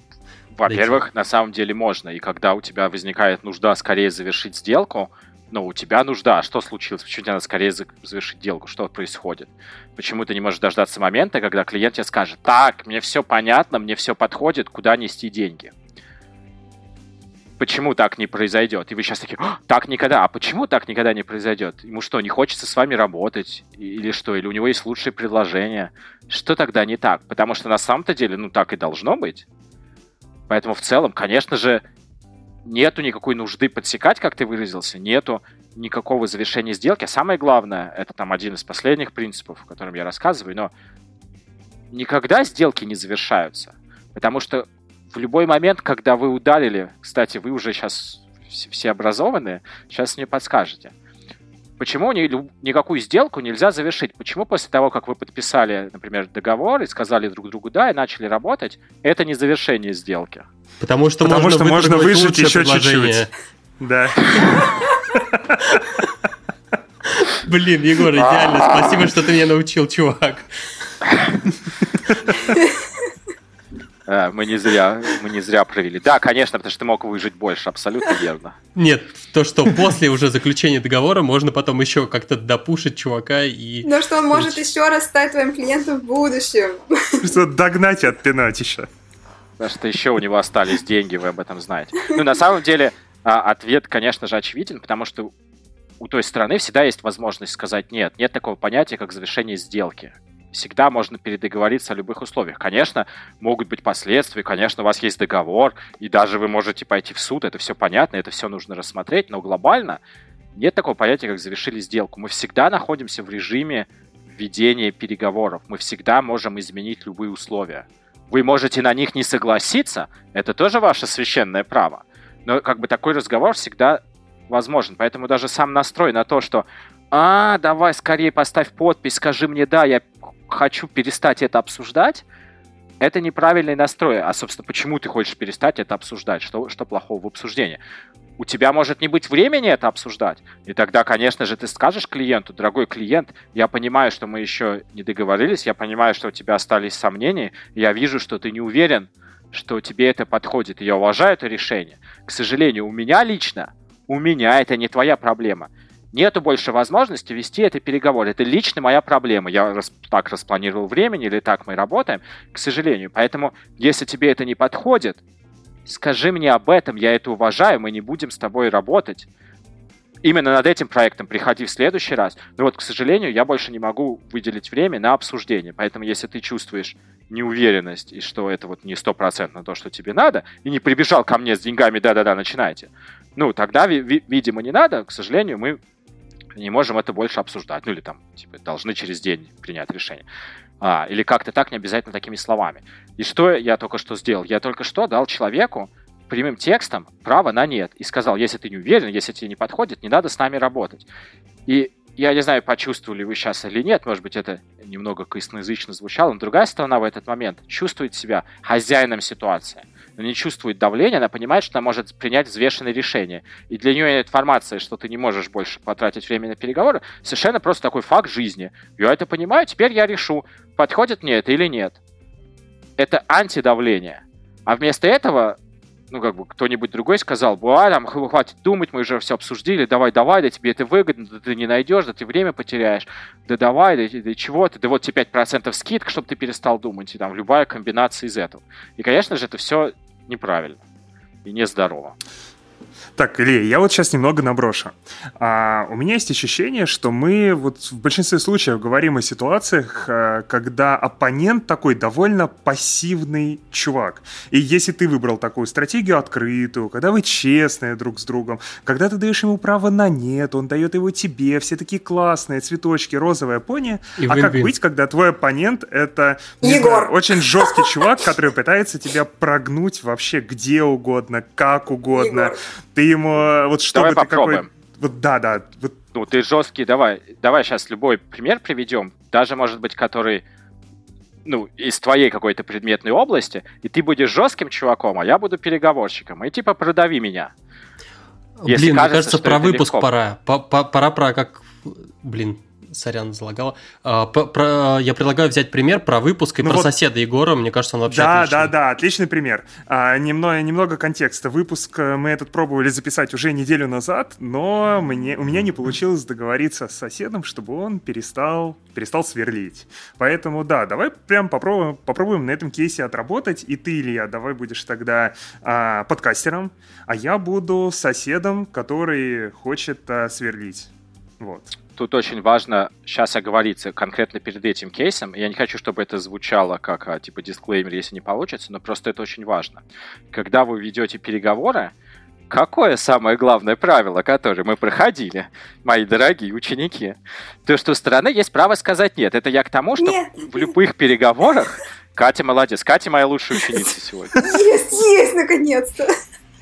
А, что переговоры это же не волшебная палочка, конечно, вам другая сторона всегда может сказать нет. Тут нету о, рецептов, которые всегда работают. Это очень важно. Поэтому то, что мы делаем, и то, что я рассказываю, кстати, не надо мне верить. Я хочу, чтобы все, что я говорю, вы проверяли на смысл и подходит ли это вам. Если вы с чем-то не согласны, ну, классно. То, что мы делаем, мы стараемся повысить вероятность хорошего успеха. При том, что мы никогда не знаем, что приведет. Есть люди, которым надо сделать наоборот, как будто ты вообще криминальный авторитет, и вот такое не поменял. Наверное, есть. Универсальный ли совет так себя вести? Ну, наверное, нет. Поэтому то, что я советую, надо воспринимать так. В большинстве случаев я убежден, все, с кем я общаюсь, тысячи ребят, которыми я учил в разных странах, они в большинстве случаев работают. Это самое как бы универсальная стратегия. Это самая выигрышная стратегия, если мы возьмем 100 переговоров.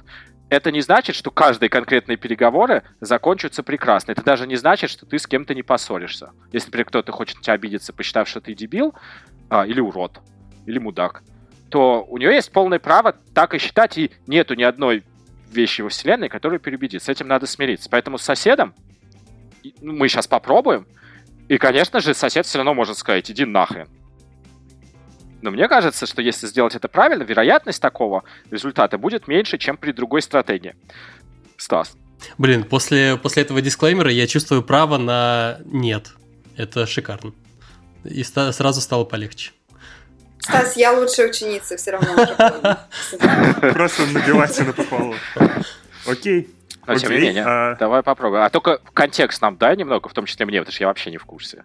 А, ну смотри, еще, мне кажется, такой. да, временные рамки уточнить, типа нас, мы находимся, на чьей стороне там правда, законы и все такое. Окей, а, сейчас э, праздник, э, скажем, не знаю, 1 мая. А, ты хочешь днем записать подкаст, садишься, включаешь микрофон и вдруг слышишь тяжеленный звук перфоратора у себя за стеной. Ты понимаешь, что записать подкаст ты сейчас не сможешь, если со своим соседом не договоришься. И тебя переполняет гнев, потому что да как так? 1 мая, день весны и труда, в который нельзя трудиться, а кто-то все равно трудится. Как он вообще падло посмел? И ты одеваешь свои тапочки, выходишь на площадку и стучишься в дверь. Егор, а ты в квартире или в апартаментах? Я не знаю. Во дворце. Стас, ты, ты юридически подкован по поводу Не, ну просто в апартаментах, не, просто в апартаментах можно делать все, что угодно, можно шуметь и так далее. Это не считается жилыми помещениями. Юридически подкован все-таки мы выяснили. Егор, у тебя есть право сказать нет, Стас. Я хотел сказать, что это совершенно не важно, мы можем это даже не обсуждать, потому что если в переговорах вы начинаете разговаривать юридическим языком, то это конец нормальным переговорам, потому что когда вы ссылаетесь на договор, ну дальше, окей, дальше юристы будут тогда разговаривать, адвокат. Это не, это не переговоры. Это Блин, самое... я с этого начал. Это са...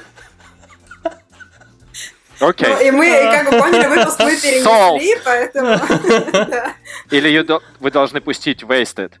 А, потому что, когда вы начинаете разговаривать юридическим языком, ну, это не переговоры, это какая-то уже сразу типа война и война юристов, ну и она ни к чему не приводит. Поэтому, ну там на курсе я, я такой даже не разбираю. Если, а у людей, когда мы делаем учебные кейсы, ну, очень часто люди такие, а у нас в договоре написано. Я такой, ну все, окей, все. В договоре встретимся в суде. Здорово, что вы тоже читали договор.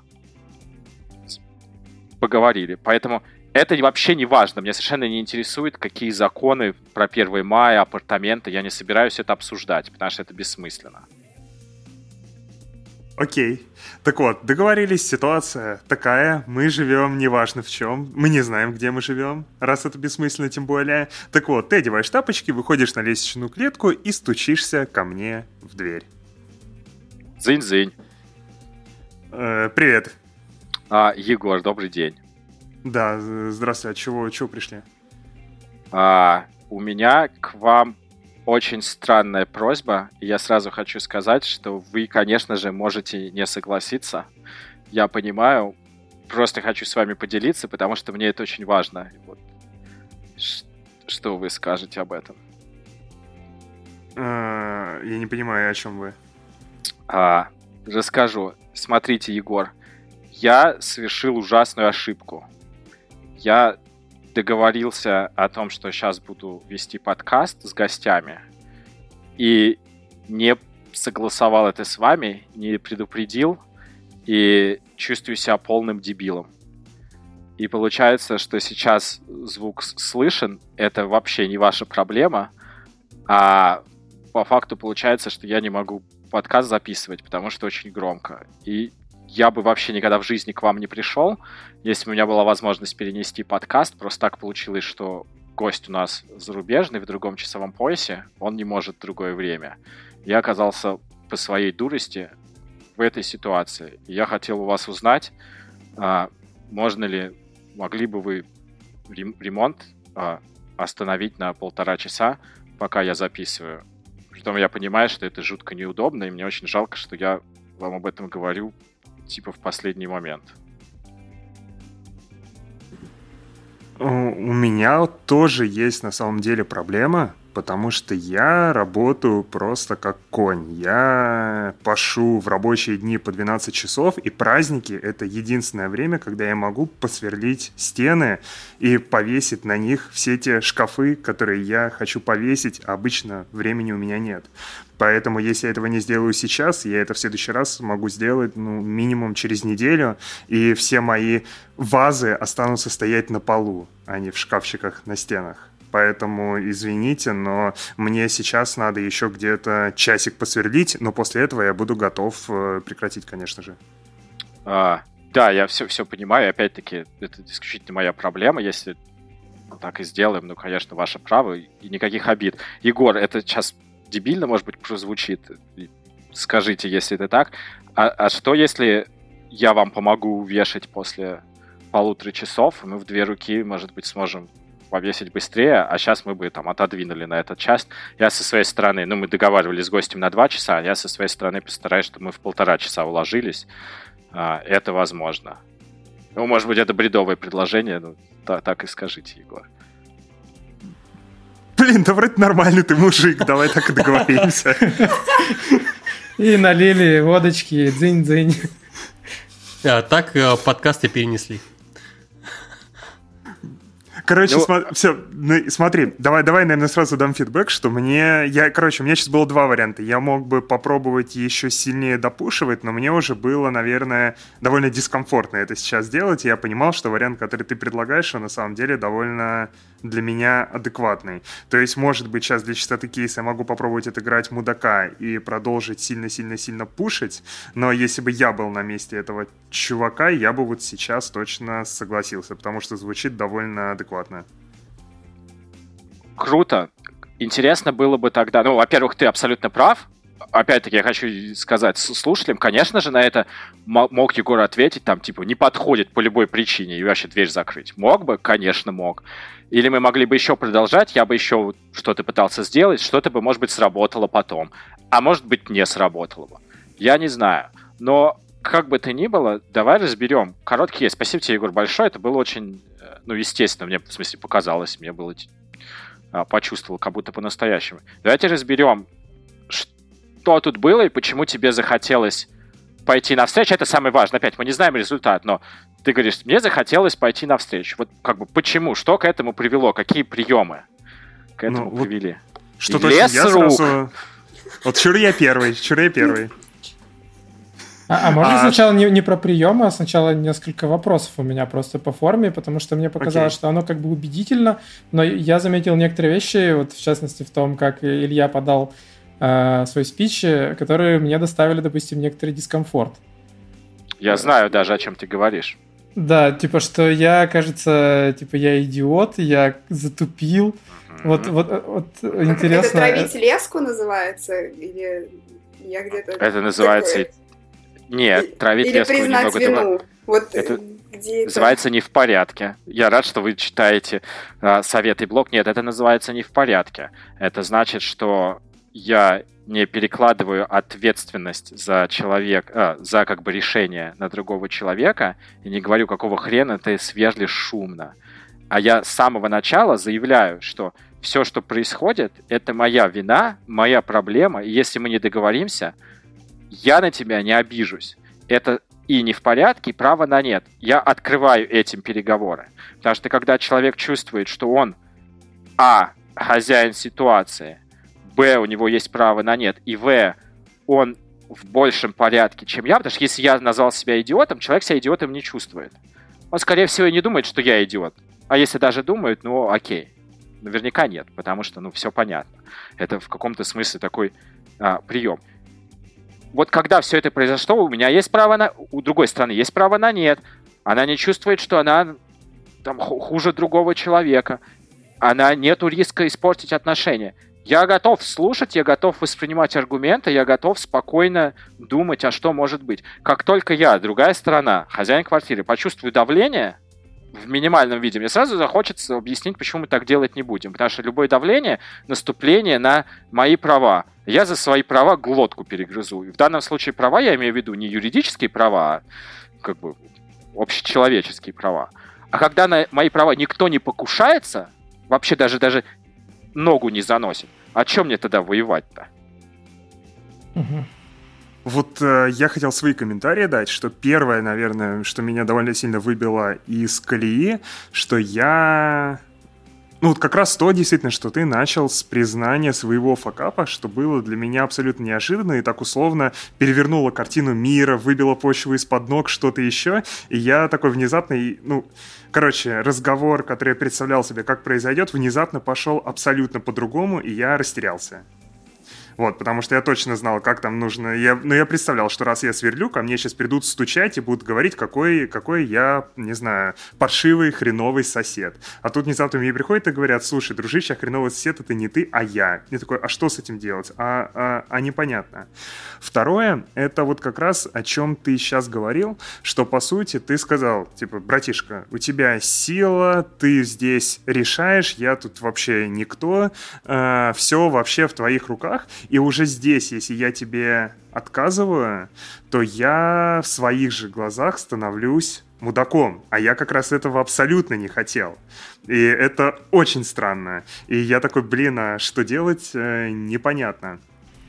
Вот, наверное, вот эти две вот таких ключевых вещи, которые я сейчас для себя вынес, но у меня есть один вопрос еще к этому. А, насколько тебе было комфортно вот так признавать вот этот, короче, вот так говорить о себе, потому что ты изначально ставишь себя в позицию слабого. Это, ну, для меня, допустим, начинает так переговоры физически дискомфортно. Юр, во-первых, спасибо тебе большое за... Мне кажется, ты очень точно описал эмоцию, прямо вот просто очень точно описал, что сложно сделать, потому что это эмоция. А, и очень все по факту ровно ради этого так и сказано, отвечая на твой вопрос, совершенно комфортно, потому что я не считаю, что назвать себя идиотом — это проявление слабости. Я считаю ровно наоборот, что только сильный может поставить себя сознательно как бы ниже, и это не говорит о том, что так и есть. И, конечно же, ты прав, что большинству людей это некомфортно сделать. Э, ну, это просто правда, это так и есть. Я не буду делать вид, что это не так. Это и мне до сих пор иногда сложно делать, хотя, ну, условно, я об этом все время думаю, я там тренируюсь, я об этом знаю и так далее. Конечно, это требует некоторого эмоционального напряжения, но чем больше у вас практики, тем проще и естественнее это становится делать, потому что, опять-таки, фундаментально, если ты говоришь «я облажался, я зафакапил», это самые сильные слова, которые можно сделать. И я там, сейчас только куском затрону. Э, понятно, что это не совсем про извинения, но там людям очень трудно извиняться в целом. Это, это тяжело. Мало кто это делает, мало кто умеет это делать правильно. Но извинение — это инструмент очень уверенного и сильного человека. И это инструмент человека, с которым хочется общаться. Поэтому принять ответственность на себя иногда даже чуть гипертрофировано. Хотя, кстати, если вы сейчас задумаетесь, в этом никакой гипертрофированности по большому счету не было. Потому что Егор, положа руку на сердце, а, ну, это действительно, если у тебя подкаст, и он важный, конечно, ты мог прийти за неделю и спросить соседа, вот у меня такая ситуация, я так хочу делать, мне очень не хочется доставлять вам какой-то дискомфорт, поэтому я заранее хочу уточнить, удобно ли вам будет не шуметь в это время. Если неудобно, я постараюсь выбрать другое время. И я к вам пришел, опять-таки, даже то, что я сейчас бесконечно, просто потому что мне это очень важно, вообще никаких проблем никогда нету, и вообще там, мой классный мужик и так далее. Так было бы правильно сделать. И то, что ты так не сделал, это не я какой-то трюк придумал, из головы все таки что он несет. Это именно поэтому, потому срабатывает, потому что это правда. Потому что, по большому счету, ты так и должен был бы сделать. А то, что ты об этом не подумал, ну, ты дурак, что не подумал. Конечно, может быть, вы многие не подумали. Но это не выдумка, а это правда, которую ты обрамляешь в очень точные слова, и именно это человека обезоруживает, потому что, как ты правильно сказал, он невольно готовится обороняться, а когда тебе, и Катя совершенно точно назвала это травлением лески, человек сейчас приготовился морально тебе обратно дать в нос вот так вот рукой, а ты взял и отклонился, и некуда бить. Все, нету давления этого. Наоборот, ты еще больше сказал какой-то идиот, чем он когда-нибудь собирался бы это сделать. И если ты сам про себя это сказал, ну, он не может тебе сказать, да, Егор, ты прав, ты идиот, и ты даже больше идиот, чем ты сейчас себе рассказал. Так же невозможно. И он такой, ой, нифига себе. И невольно человек подумал, ну, не, подожди, постой. Ну, кому? Ну, кто бы побеспокоился? Ну, как ты мог знать, что я буду свежли, свежлить стену? Потому что человек невольно подумал, а не то, что ты идиот. Поэтому возвращаясь к твоему вопросу, мне кажется, это ошибочное мнение, что говоря правду и признавая свою вину или ошибки в чем-то, это удел слабого человека. Мне кажется, ровно наоборот. Сложно ли это сделать? Поначалу да. Надо ли это делать? Да, потому что это просто увеличивает твои шансы. Нужно ли тренироваться? Только так можно избавиться вот от этого ощущения э, дискомфорта. Хотя я бы хотел всем сказать, и, и тебе, и слушателям, что вообще очень полезное упражнение задать себе вопрос. Ну, по-серьезному. А почему ты почувствовал бы дискомфорт? Что за механизм включился у тебя лично? И это, на самом деле, не такой простой вопрос, как кажется, потому что если всерьез начать в этом разбираться, там может скрыться очень много, ну, и комплексов, и проблемы, недосказанности, и это вот желание, например, быть лучше и важнее, а почему? А почему тебе важно быть лучше? Ну и так далее. Довольно сложная история и, и разная у разных людей. Но, что называется, попробуйте и просто понаблюдайте внимательно за реакцией собеседника. А, и своей, конечно же, тоже. А, можно тут вопросик закину? Вот с такими приемами конкретно не в этом кейсе, не могу пока придумать из головы других, поэтому пока закончу вопрос, нет ли, в общем, риска а, ну, открыть какое-то слабое место, которым твой собеседник может воспользоваться, ну, и как-то, в общем, манипулировать тобой. Потому что... Ну, то есть это как раз не про то, что, да, не про то, что себя я чувствую плохо, а то, что мы там обнажаем ту же самую свою нужду, опять же. А, очень хороший вопрос. две вещи хочется сказать. Во-первых, ну, очень часто реальной ты нужды нету, и ты же ее сам контролируешь или сама контролируешь. И, ну, человек может начать так делать, сразу возникнет вопрос, а зачем он это делает? Ну, то есть, почему он хочет тебя продавить, например, еще больше? В чем, в чем смысл? Но поскольку ты же сама переговорщик, ты это увидишь, и ты всегда скажешь, ну, нет. Поэтому чем как бы увереннее ты в себе, чем лучше ты понимаешь, как это все работает, тем более ты устойчиво перед любым видом давления. Поэтому, когда ты говоришь, есть ли риск, ну, в каком-то смысле наверняка есть, но... Ну, ты о нем знаешь, а, когда тебе От чего мы боимся работать. этого риска? Ну, то есть, вот я не могу себе представить, например, опять-таки, плохой пример, ну, понимаете, что я сейчас пытаюсь сказать, представить, что кто-то вот на меня там так надавит, а я не буду знать, что ответить или как действовать. Мне просто трудно придумать такую ситуацию. Потому что я у меня есть ощущение, что в любой сложной ситуации я буду понимать, как действовать. Причем даже если это действие будет, например, таким. Чувак, я сейчас так разнервничался, вообще капец. Я не могу связать двух слов, у меня мозг перестал соображать. Пожалуйста, давай вернемся к этому разговору через три дня. Это даже не вопрос, по сути. Это констатация факта. Это не может тебе человек сказать «нет, продолжай». Ну, то есть, наверное, может в какой ситуации, но я даже затрудняюсь придумать. И это, типа, правильная стратегия переговоров и правильное решение. Поэтому я всегда знаю, что даже если я перестану себя рационально ощущать, я, скорее всего, хотя бы это засеку и просто перестану переговоры в моменте вести. И это будет правильное решение. Или там всегда смогу сказать нет. Или всегда себя поймаю на мысли, что «а что это я такую нужду испытываю?» Ну да, откажет клиент, да, обидно. Но что это последний клиент в моей жизни или последний работодатель в моей жизни? Наверное, нет. А если нужды нет, то окей, я готов услышать нет.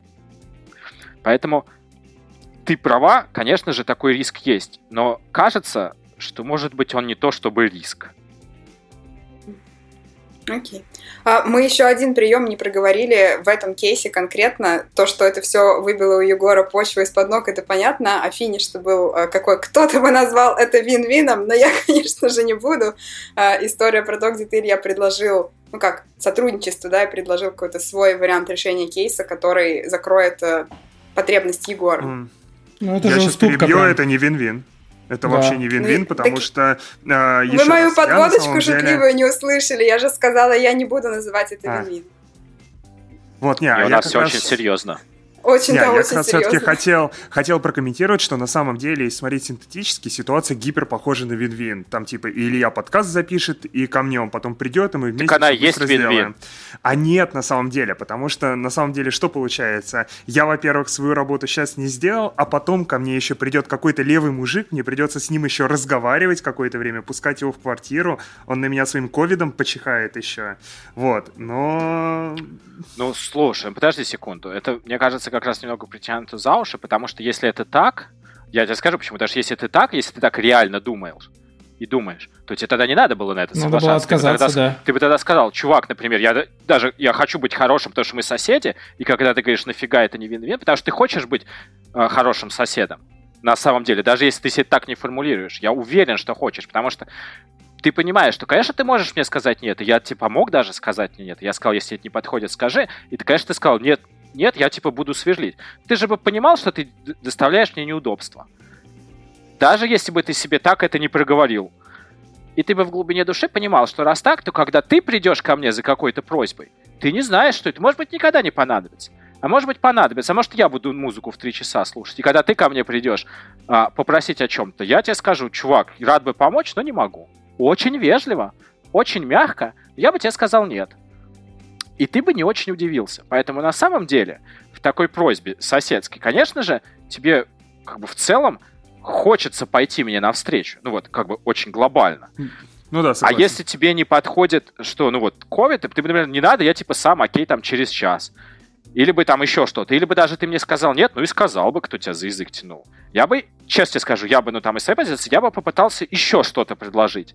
Я бы спросил, я понимаю, что это очень удобно, и вы можете работать только по выходным, а что случится? Открытый вопрос, да? Если вы повесите эти полки через неделю. Я понимаю, что это неудобно, что вазы стоят, но вот экстренная ситуация. Вот что, если так сделать? Человек сказал, я там не знаю, я бы боюсь их разбить. А что, если я эти вазы у себя пока похороню? Перчатках а, их возьму, ага. дышать, Дам я тебе 10, а вернешь ты мне 9. А верну я тебе 10 с бутылкой водки. Ну, то есть, я бы просто, честно скажу, ну, то есть, любая стратегия переговоров, я бы искал, что еще сделать. Причем, опять-таки, я бы не предлагал что-то, чтобы перевесило потенциальную выгоду. Я бы не сказал, вот тебе 100 тысяч долларов и ключи от квартиры и машина, езди. Ну, я бы предлагал что-то, что в моем понимании мне выгодно сделать, чтобы не переносить встречу. В какой-то момент у меня могла бы кончиться фантазия, я бы тогда сказал, ну, окей, понимаю, что вообще неудобно, что вот такая ситуация, буду в следующий раз планировать лучше, Скажи, пожалуйста, Егор, я подкасты периодически записываю. Сейчас я тебя не предупредил заранее. Сам идиот, никаких вопросов.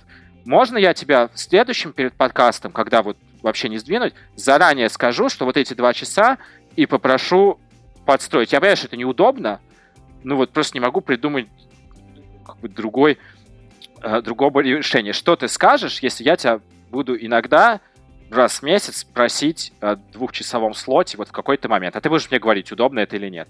Как ты к этому отнесешься? Еще один открытый вопрос. Ну, возможно, ты бы сказал, ну, типа, окей, все, я решил проблему навсегда. Да, не с этим кейсом, надо было заранее побеспокоиться. Со всеми остальными. Конечно, он тоже тебе может сказать, нет, я там ничего не планирую, иди нахрен. Но это в каком-то смысле было бы даже уже странно. Ну, то есть, а почему так? Ну, то есть, это не очень рационально. Конечно, мог. И, конечно, фантазия okay. может закончиться. Но ты просто вот таким поведением увеличиваешь свои шансы. Только и всего. Окей, принимается. А, я хотел еще пару вопросов задать про вот это умение говорить «нет», что в целом ты сам подмечал, что говорить «нет» сложно, и именно поэтому люди так часто не делают. А как все-таки научиться говорить «нет» и людям отказывать, и вот этот, опять же, дискомфорт свой преодолевать? Супер вопрос. Отвечу вопросом на вопрос ко всем, в том числе к вам.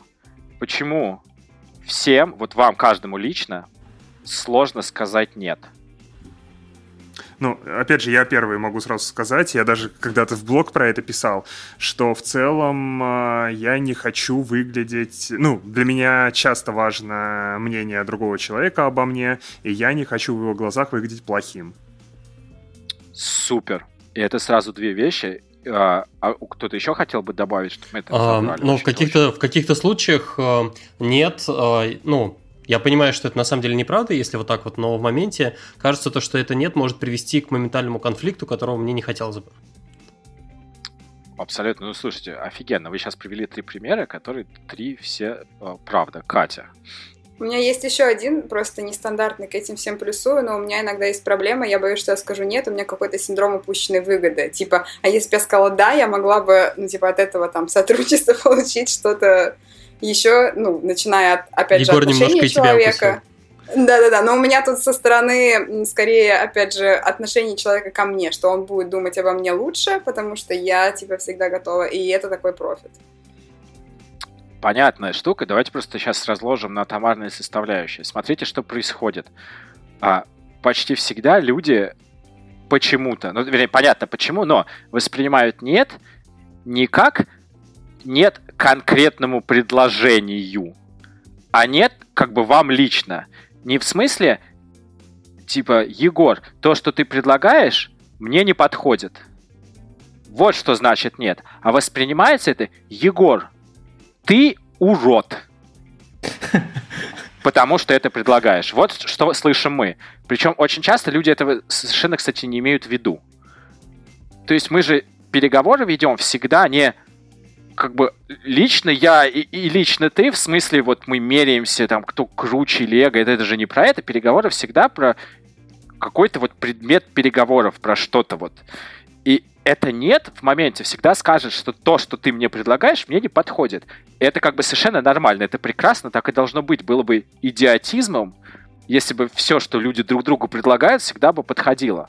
В каком-то смысле нет, ну, как отказ – это самая здоровая, естественная, нормальная реакция вообще из всех возможных. Нет, это никогда не завершение разговора, это его начало. Почему? Потому что за любым нет, и опять нет, мы читаем отказ, за любым нет, что автоматом должно следовать у хорошего Открытый вопрос. Правильно, а какой? Ну, самый, что нам А почему? Абсолютно верно, разумеется. Это делают переговорщики спинным мозгом.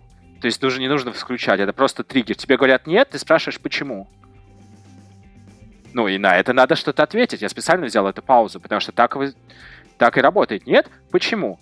Ну, и будет какой-то ответ, почему нет. И не потому, что, опять-таки, Егор, ты урод. Прости, что я тебя называю уродом. Очень часто в этом подкасте. Нормально. Это всегда... А почему? Еще немного, еще немного потренируешься и будешь, ну, после, без «это нормально» сразу же говорить «нет», но сейчас требуется немного времени для этого. А, ну вот, это почему всегда будет ответ, почему, там, мне не подходит цена, или слишком долго, или там я не уверен в результате, большой риск, и так далее, и так далее.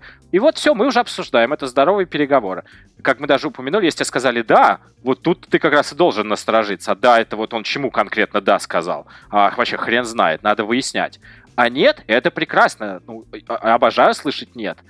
Это самое конструктивное, что может быть, потому что за нет следует всегда почему, а почему это открытый вопрос, который не носит никакой личной окраски, который дискуссию возобновляет, а дискуссия, ну, обсуждение, это и есть самое здоровое состояние переговоров из всех возможных.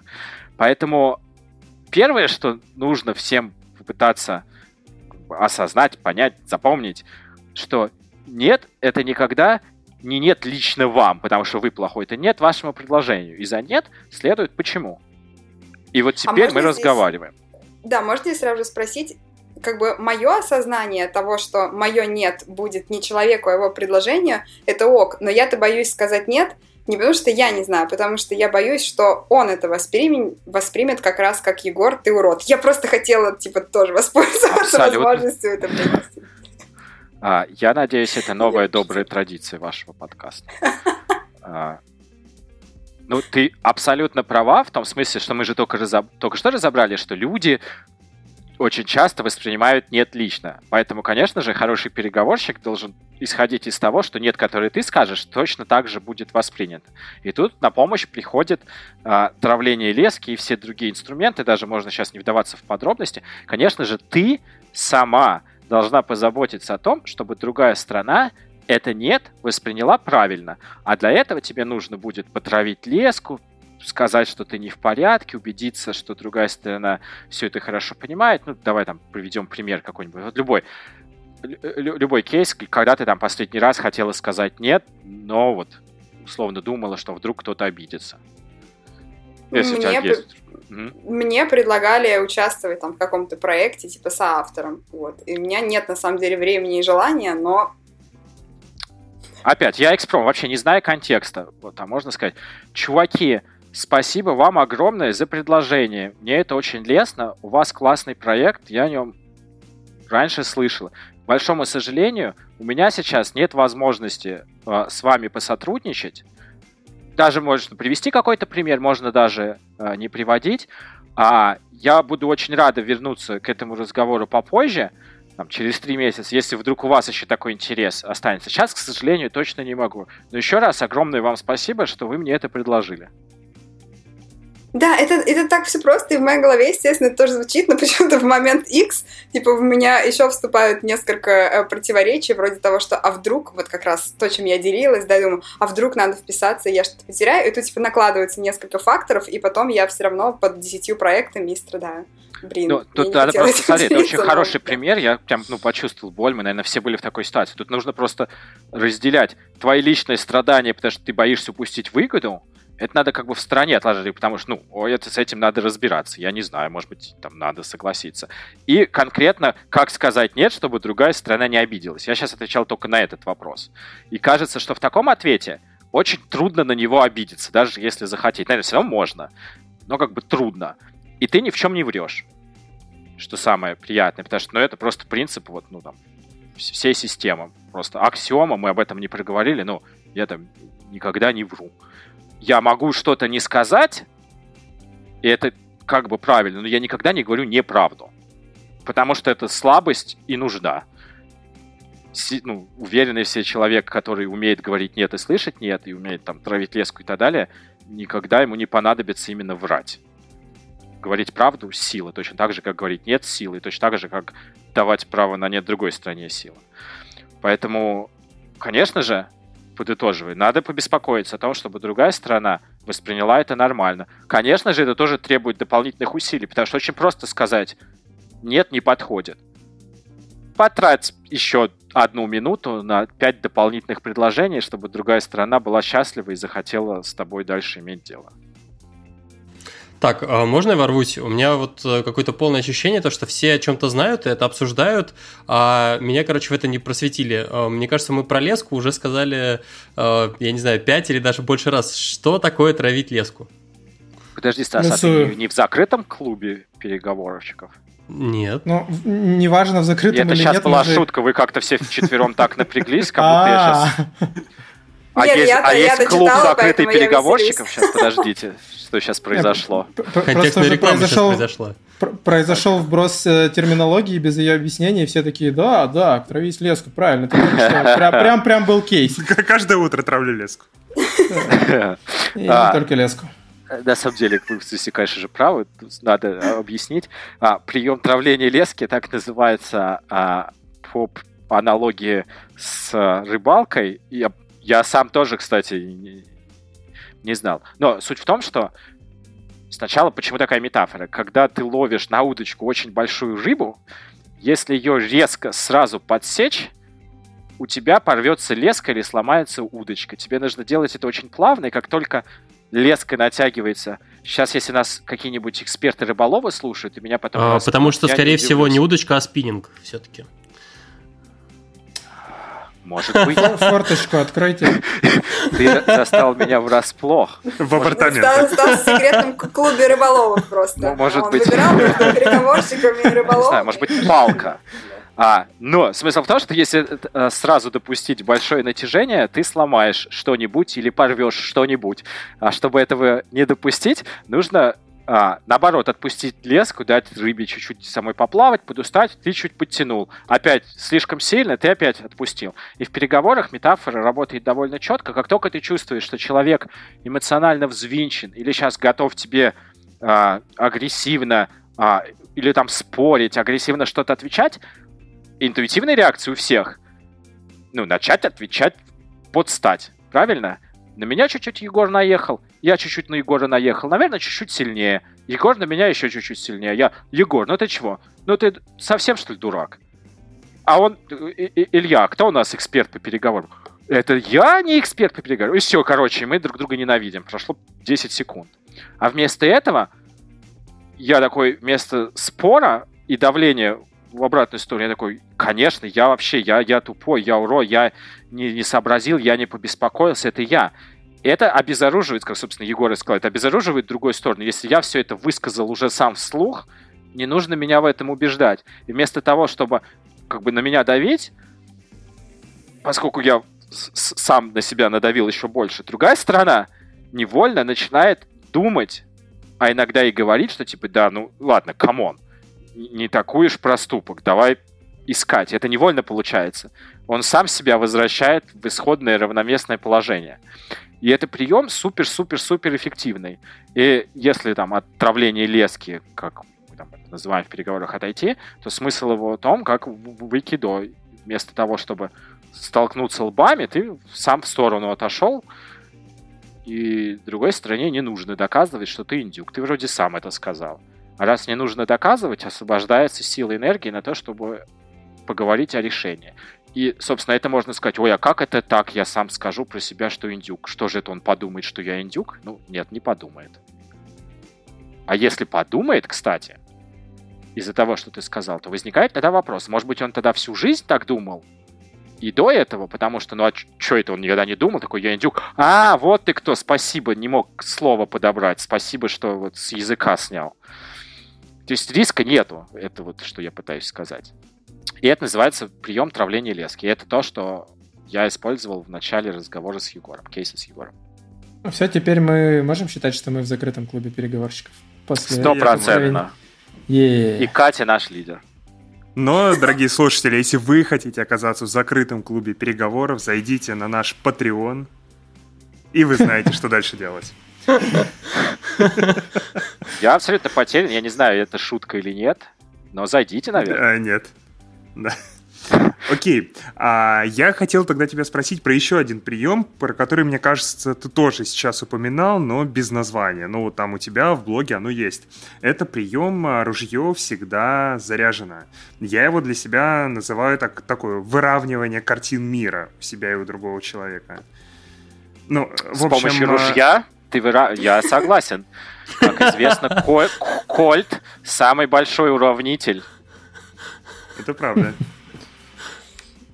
Окей, смотри, я очень люблю этот пример. Называется принцип ружье всегда заряжено. И когда я однажды спросил, а что это значит, как вы думаете, мне кто-то на курсе сказал, ну, это чтобы ты всегда был готов пристрелить ну, там жертву или кого-то. Я такой, хм, интересно. Наверное, можно и так подумать. А принцип в точности противоположный. Смысл в том, что это, кстати, по-настоящему, ну, в смысле, ружье всегда заряжено, настоящий принцип всех, кто обращается с оружием, ты всегда должен исходить из того, что любое ружье — это смертельно опасный инструмент. Даже если ты пять раз перепроверил, что там нет патрона и оно разряжено, ты все равно должен исходить из того, что оно смертельно опасно. Ты все равно должен всегда с ним обращаться так, как будто оно заряжено. И тогда когда-нибудь этот принцип спасет тебе жизнь. Мы взяли театральную паузу. Принцип переговоров заключается в том, что любой переговорщик всегда исходит из того, что другая сторона все поймет неправильно, услышит только то, что хочет услышать. И хороший переговорщик всегда параноик. И когда я в самом начале сказал, а вот вы услышали «да», что это значит? Если вы подумали, да, это значит, что он согласен с нашим предложением, ну, это плохой переговорщик. А хороший подумает, по меньшей мере, ну, пока хрен знает, что это значит. Надо уточнить. И надо уточнить пять раз и надо переспросить, и нужно под разным соусом спросить, подходит ли вам это предложение. Уверены ли вы, это, кстати, закрытый вопрос, но для контекста такие, уверены ли вы, что вам комфортно будет работать на таких условиях? Что еще хотели бы вы обсудить перед тем, как мы подпишем? С кем еще вам надо было бы посоветоваться перед кем, как мы подпишем? И вы удивитесь, как часто вот ну, на любой из этих вопросов выясняется, что а да, надо, а надо согласовать, а да, бюджет не заложили, а да, этого не спросили, а да, это не обсудили. А, кстати, будет ли у нас в браузере Internet Explorer работать? Конечно же нет. Как это нет? У нас 70% клиентов так. Ну, слава богу, что выяснилось. Поэтому хороший переговорщик параноик. И ружье всегда заряжено, значит, что клиент всегда может неожиданно выстрелить тебе в лицо, даже если ты считаешь, что это игрушечный пистолет, которым проверили, что нет патронов. Пять раз проверили, на шестой казалось, что не игрушечный и с патронами. Можно, кстати, для простоты, окей, это все законы Мерфи. Все, что может пойти не так, пойдет не так. Все, что клиент может понять наоборот, он поймет наоборот. Правда жизни. А, какие еще, а, ну, я так понимаю, что как раз вопросы, открытые вопросы, а, еще возможность дать паузу, на подумать и не называть ее неловко, это, наверное, тоже попадает хорошо в этот принцип, потому что как раз в паузе могут куча деталей выясниться. Ловкая вот. пауза. Ловкая пауза, да. Какие еще приемы можно использовать, чтобы, в общем, сделать так, чтобы ружье в нас не выстрелило? Ну, на самом деле, конкретно, если про ружье говорить, то кроме как э, открытыми вопросами уточнить все несколько раз и как бы несколько раз услышать «да» в, в разном контексте, помогает тебе убедиться, что вы говорите на одном языке. Поэтому на самом деле я бы даже это не усложнял. И по большому счету, ну вот мы там называем это приемами, понятно, что это то, что а, преподаю, но на самом деле это же не приемы, ну это же просто в каком-то смысле здравый смысл в смысле здравый смысл, но то есть это мы, мы знаем, но сложность-то не в том, чтобы это знать, а сложность в том, чтобы это делать. Потому что, например, тебе может казаться, ну он же уже сказал, да, ну что я сейчас буду тратить время, вдруг это будет выглядеть, как будто мы там не уверены в предложении, а вдруг человек подумает, что на самом деле это мы что-то хотим скрыть таким, что это мы так параноим. И чтобы так не было, тебе нужно потравить леску и сказать, почему ты это спрашиваешь, и еще раз дать право на нет. А, но, отвечая на твой вопрос, я бы сказал, что очень важно, когда вы разговариваете с клиентом, я об этом упомянул, это если кто-то должен быть не в порядке, то это вы, а не ваш собеседник. Потому что что это значит? Очень часто нам самим для собственной какой-то такой приятной уверенности хочется э, другой стране показать, что ну, мы, мы вообще молодцы. Мы, мы эксперты, мы сечем фишку, мы знаем, о чем мы говорим, у нас все схвачено. Это может любые комбинации носить. Мы там знаем про принцип заряженного ружья, мы не опаздываем на встречу, у нас все четенько. И это все, конечно, классно, но очень легко вот под таким суперменством добиться обратного эффекта. Ведь если вы супермен, ведя, например, переговоры со мной, как с другой стороны, что я невольно почувствую, если вы супермен? Не анализирую, это просто вот ну, как бы нормальная реакция. Ну, что ты не, не такой супермен. Ну, конечно, что я не такой супермен. А что это значит? Ну, то есть давайте просто дальше продолжим цепочку. Я чувствую, что вы молодец, а я не очень молодец, и что мне невольно хочется сделать? Автоматом, спинным мозгом, не анализируя. Никто не знает, что Синельникову хочется сделать в этот момент, но вопрос не обо мне. Сбежать, сбежать. Ну, конечно, хочется. Это же очень неприятно. Ну, вот представь, ну, конечно, Стас, это же очень... Я... Это же неприятно чувствовать себя ушлепком, когда ты разговариваешь с кем-то, кто молодец. Это ужасно неприятное чувство. Это надо каким-то супер внутренней, прямо сильнейшим стержнем обладать, хотя все равно это неприятно, чтобы, ну, не хотеть в ответ доказать, что нет, у меня тоже все в порядке. Не обязательно, что я лучше, но я, я тоже могу. Я, у меня тоже все схвачено, я тоже четенький, я тоже понимаю, о чем говорю. А к чему это приводит? Ну, я буду пытаться тебе это показать как-то. Ну, например, когда ты меня спросишь, Илья, а какие у вас проблемы вы пытаетесь решить? Вот вы к нам обратились, как подрядчик. Какие вы проблемы пытаетесь решить? У меня нет проблем никаких. Абсолютно точно. Какие в жопу проблемы? У меня все схвачено, у меня нет никаких проблем. Это у тебя проблемы, наверное, раз вы клиентов ищете. И вместо того, чтобы как подрядчику узнать, какие я как клиент проблемы пытаюсь решить и как вы можете быть наиболее полезны, ведь именно в этом задача, неожиданно я совершенно не хочу говорить вам о своих проблемах. Или, по меньшей мере, хочу их приукрасить. И это произошло исключительно потому, что вы, типа, предстали передо мной. Может быть, я даже, кстати, мне показалось. Может быть, вы даже не специально это делаете. Может быть, вы правда супер крутой и не можете скрыть свою крутизну. Но если я почувствую, э, что я типа чуть-чуть хуже, или вы как бы позикаетесь на то, что я хуже, это супер некомфортно. Я буду пытаться доказать, почему это не так. И вместо откровенного разговора, конструктивного разговора, мы будем мериться чем-нибудь. Хотел сказать. Да, я обычно, я такое называю, Спиннинг. создать безопасную атмосферу, чтобы ты не боялся признаться в своих каких-то это очень точно. И именно в этом и есть задача переговорщика, потому что если она ну, в твоих терминах небезопасна, мы не сможем откровенно поговорить. Если мы не сможем откровенно переговорить, это уже какие-то ущербные переговоры. И, а почему ущербные? Ну, опять-таки, это же задача переговоров выяснить, там, мы это называем боль клиента, то есть проблему клиента. Какая задача стоит? Задача это всегда э, решить что-то, что болит. Правильно? Мне нужно сделать сайт, потому что, не знаю, меня не могут найти клиенты. Или изменить приложение, потому что у нас много багов. То есть всегда ответ на какую-то проблему. И мне должно быть комфортно, я должен быть хотеть рассказать вам о проблеме.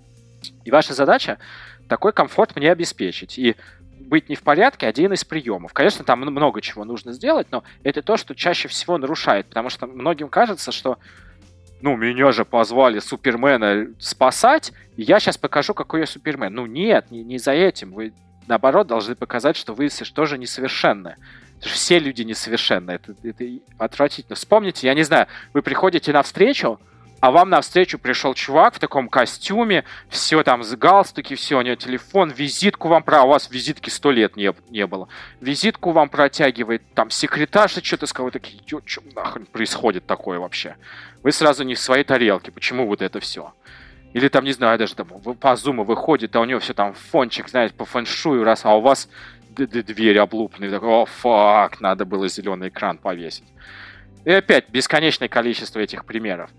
И, и, это все нарушение принципа не в порядке. Если кто-то должен быть не в порядке, то это вы. Человек должен чувствовать себя чуть-чуть выше, ну или по меньшей мере вровень.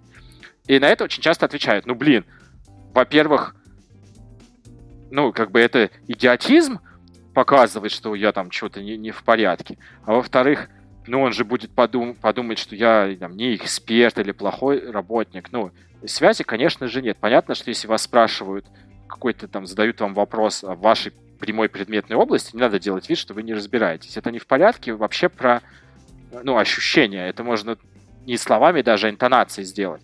Просто вы должны настроиться, что вы не всезнайка, который схватил жизнь за хвост, а совершенно нормальный, простой, открытый чувак, который тоже может, или чувиха, который тоже может ошибаться, а, чего-то не знать, а, не уметь, не понимать, переспросить, опоздать, забыть, это совершенно нормально. И, кстати, именно в этом и кроется сила. Если вы посмотрите там, ну, любые примеры, а, ну, каких-то, не знаю, классных SEO или руководителей и так далее, никто из них не ведет себя, как я такой крутой, господи, посмотрите на меня, какой я крутой, мамочки мои. Наоборот, если, ой, он типа простой чувак, потому что только это позволяет тебе с людьми эффективно общаться. А, вот смотри, я вот сейчас понял, что я подсознательно, кажется, делаю постоянно очень похожую штуку. Когда я там прихожу с кем-то, ну да, когда веду переговоры, я очень часто начинаю с того, с того, что типа, ребят, походу я очень тупой, или я чего-то не знаю, или вообще полный дебил, но мне кажется, что должно работать вот так-то, оно работает не так например. Это вот как раз в эту сторону или нет, когда я вот Абсолютно. осознанно так начинаю? Абсолютно. Mm-hmm. То есть меня это всегда, я никогда не думаю, а, Егор, спасибо, что сказал. Я не знал, как к тебе относиться. Я не знал, умный ты, дурак. А ты сказал, что ты дурак. Я теперь знаю, что ты дурак. Отлично, спасибо. Также никто не думает. Если я думаю, ну, uh-huh. зашибись, я с удовольствием тебе сейчас расскажу, как дело обстоит. Мне комфортно это сделать, потому что ты только что признал меня как бы экспертом и силой. Я хочу, чтобы во мне признавали экспертом. Мне приятно. Я тут только... Я тут только хотела такую подсветить штуку, ну, тоже риск. А, как есть опасность, если особенно, мне кажется, ты быстро перескакиваешь, типа, я, я может быть дурак, но вообще я знаю, как должно работать, вроде бы вот так. Есть, типа, что это в штамп превратится, как, типа, говорят коллеги. Вот так же. Возможно, я дурак, но, и, и если это очень часто потребляется и везде, то это уже а Надо же играть такой, словами. Типа, Возможно, я урод, но... Спасибо, Егор, ты сделал ровно то, что я хотела.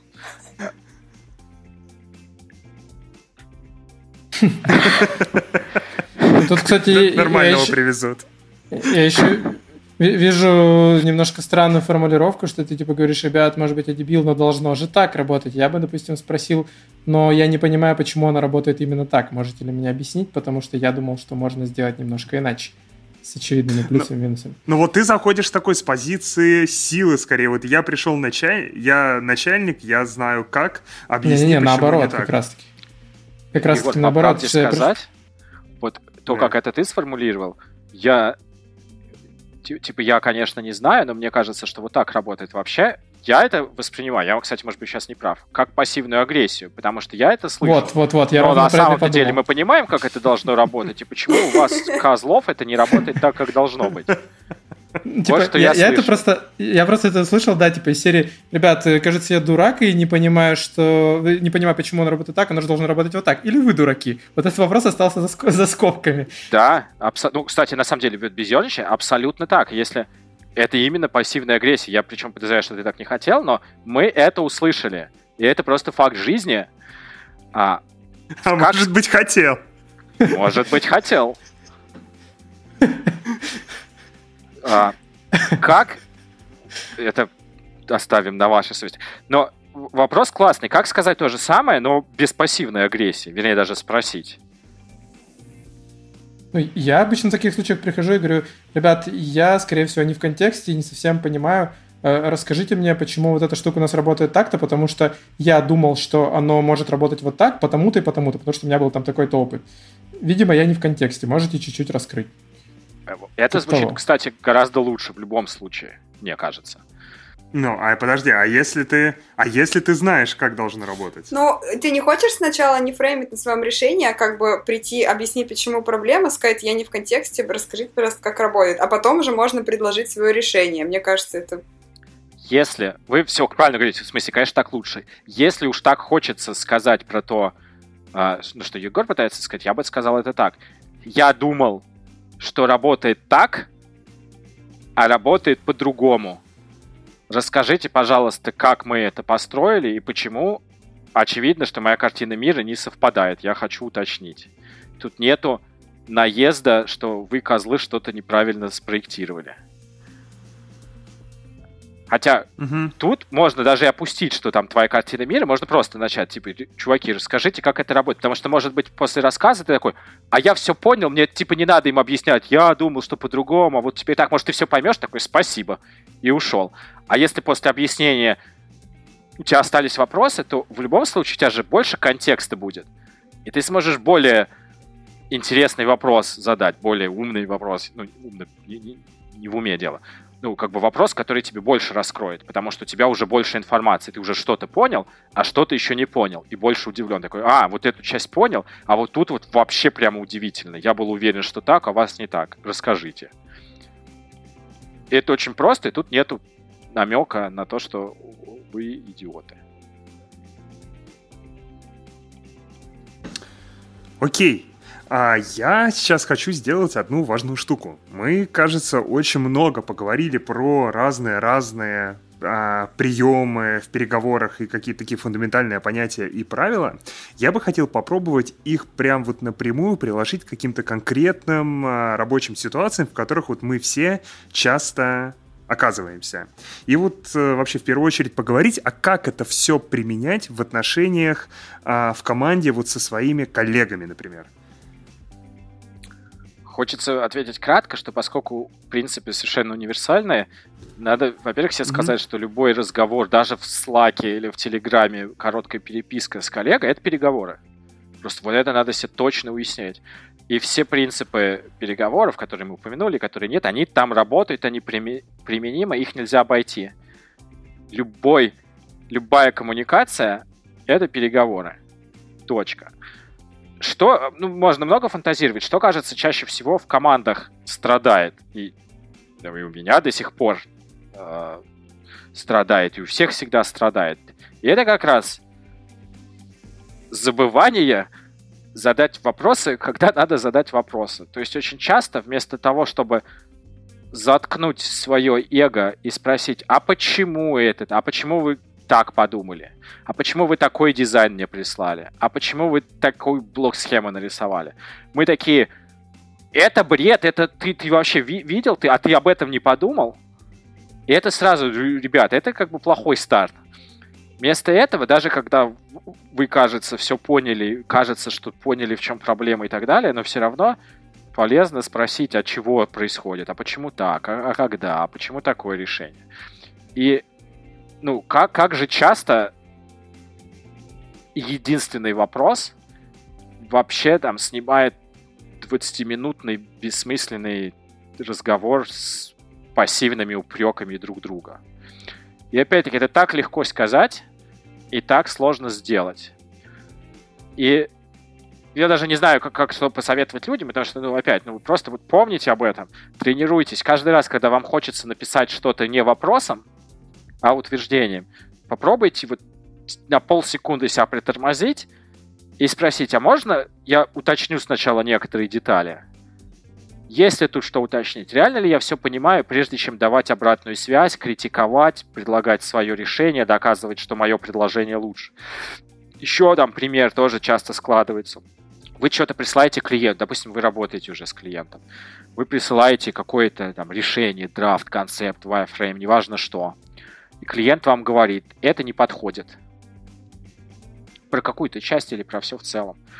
Кажется, что многим хочется в этот момент клиенту начать объяснять, почему это подходит.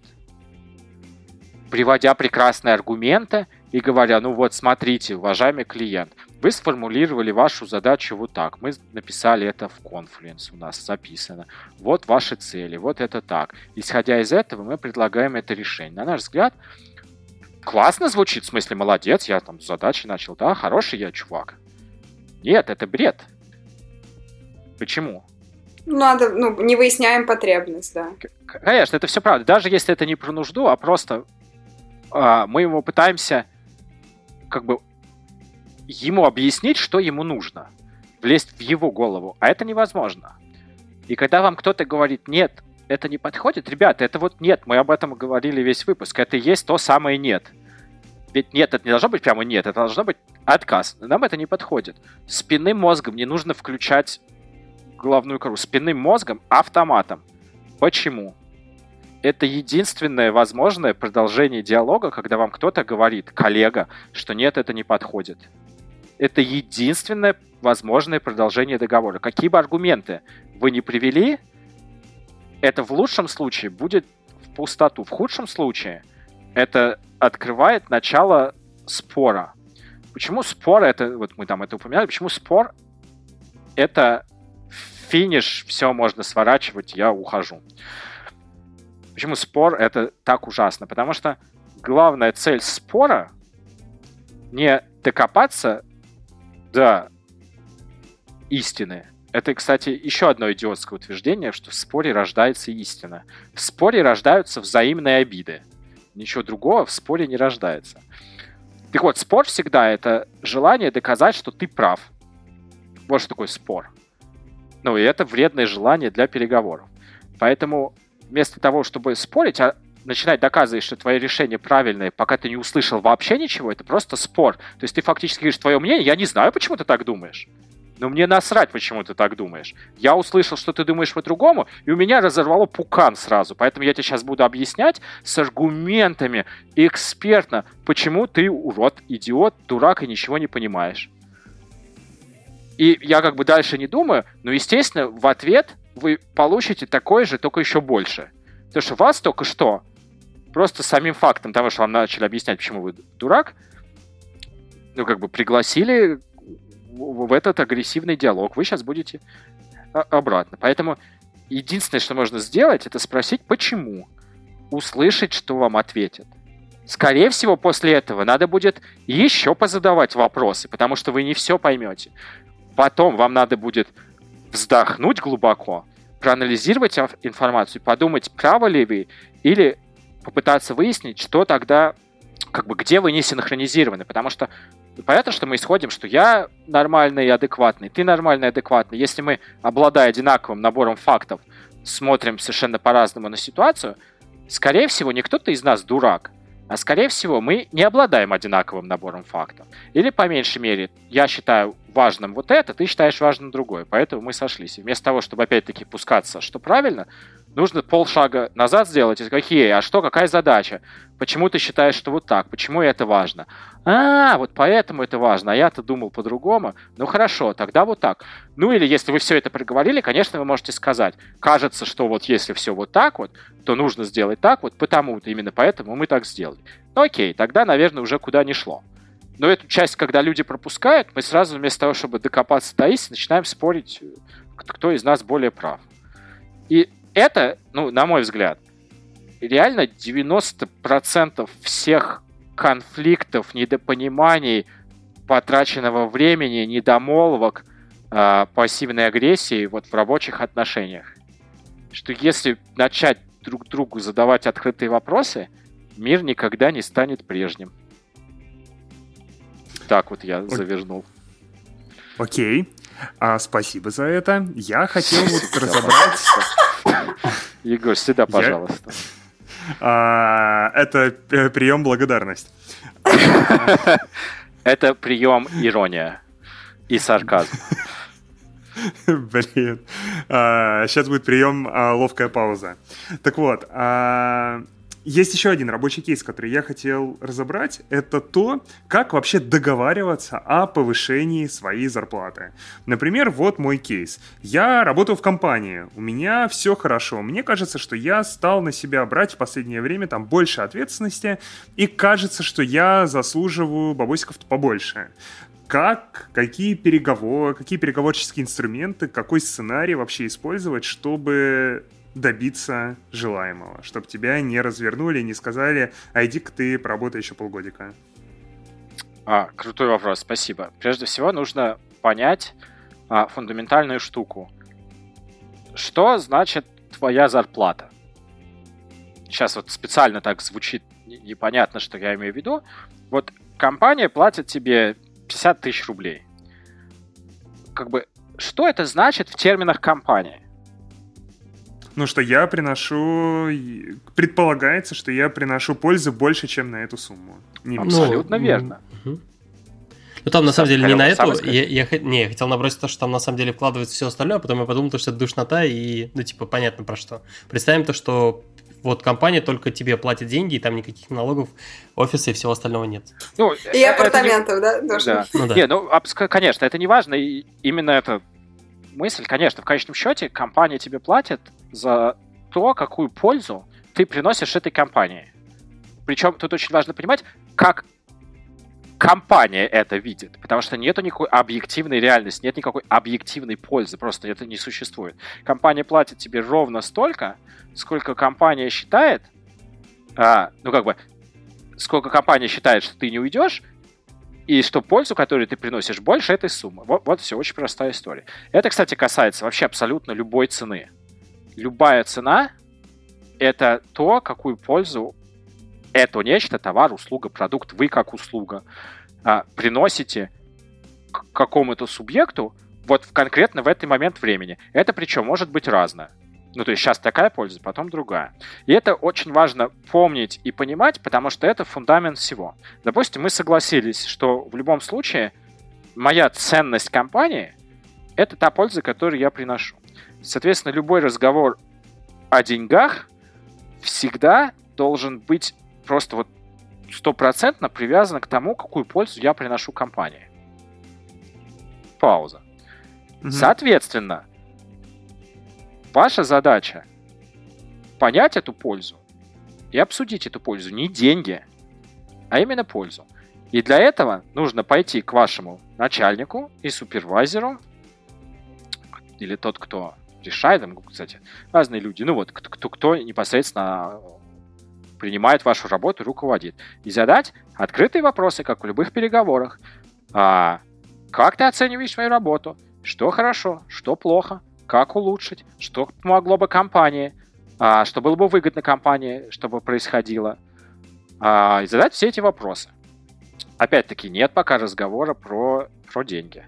Услышать, что вам ответят. Кстати, если вы это не делаете со своим а, начальником, с какой-то периодичностью минимум ми- э, раз в месяц, а по-хорошему чаще, что-то не в порядке. То есть это просто обязательно нужно делать, потому что эта обратная связь необходима. Соответственно, поговорили, выяснили. И дальше вам нужно понять, как вы или уже стали приносить больше пользу по сравнению с каким-то предыдущим периодом, или как вы станете ее приносить в будущем, когда что-то изменится. Ну, например, вы там начнете чем-то руководить или возьмете другой проект. И именно так, в таком контексте нужно вести разговор. Причем в идеале, а я, кстати, не сказал это в переговорах, в идеале, ну, не самому, самому говорить монологом, прямым текстом, вот, там, про пользу и так далее. В идеале, чтобы этот человек сам сказал вам. И как этого добиться, опять-таки, вопросами и искусство переговорщика в том, чтобы задать такие вопросы, чтобы человек сказал то, что вы хотите услышать. Не, не в смысле, вот тебе 500 миллионов долларов, а по, по фактологически. Но проблема в том, что, кажется, во многих случаях э, твой руководитель скажет что-то типа «Да черт его знает, э, программи... программируешь, вроде получается нормально, молодец, э, продолжай работать дальше». Или если ты тимлит приходишь к руководителю, он такой «Ну, э, твоя команда довольна, значит, ты молодец, работай дальше». Но, условно говоря, не все могут нормально там, линейный руководитель, а вербализовать, в чем конкретно твоя польза, что ты можешь делать лучше, как оценивается твой вклад. Ну, это сложный вопрос, на который у многих нет ответа. Ну, кстати, на самом деле я бы в каком-то смысле напрягся, если прям совсем нет ответа, потому что а, ну, а, а как-то значит, нет ответа? В смысле, ты не понимаешь, что такое тогда эффективно, а что нет? В смысле, у нас нету вообще никаких показателей, даже полувиртуальных, а, а как тогда мы живем, грубо говоря? Вот, но, допустим, это крайний кейс. Допустим, он ответил, все, все хорошо, типа, работаем дальше. Конечно же, так может быть. И в этот момент, ни, ни секунды раньше, например, можно спросить, ну, вот так. Я бы хотел в компании расти и получать больше. Как это лучше всего сделать, что ты мне посоветуешь? И остановиться здесь. Без наезда, очень честно, очень пряс, прямо, конкретно, никаких ультиматумов, нормальный, логичный вопрос. Послушать опять, что вам скажут. Я, ну, тут очень много может быть вариантов. Например, вам там скажут, я не знаю, что вам могут сказать там. Помогите мне даже придумать, а, что это может быть, потому что сценарий может разниться.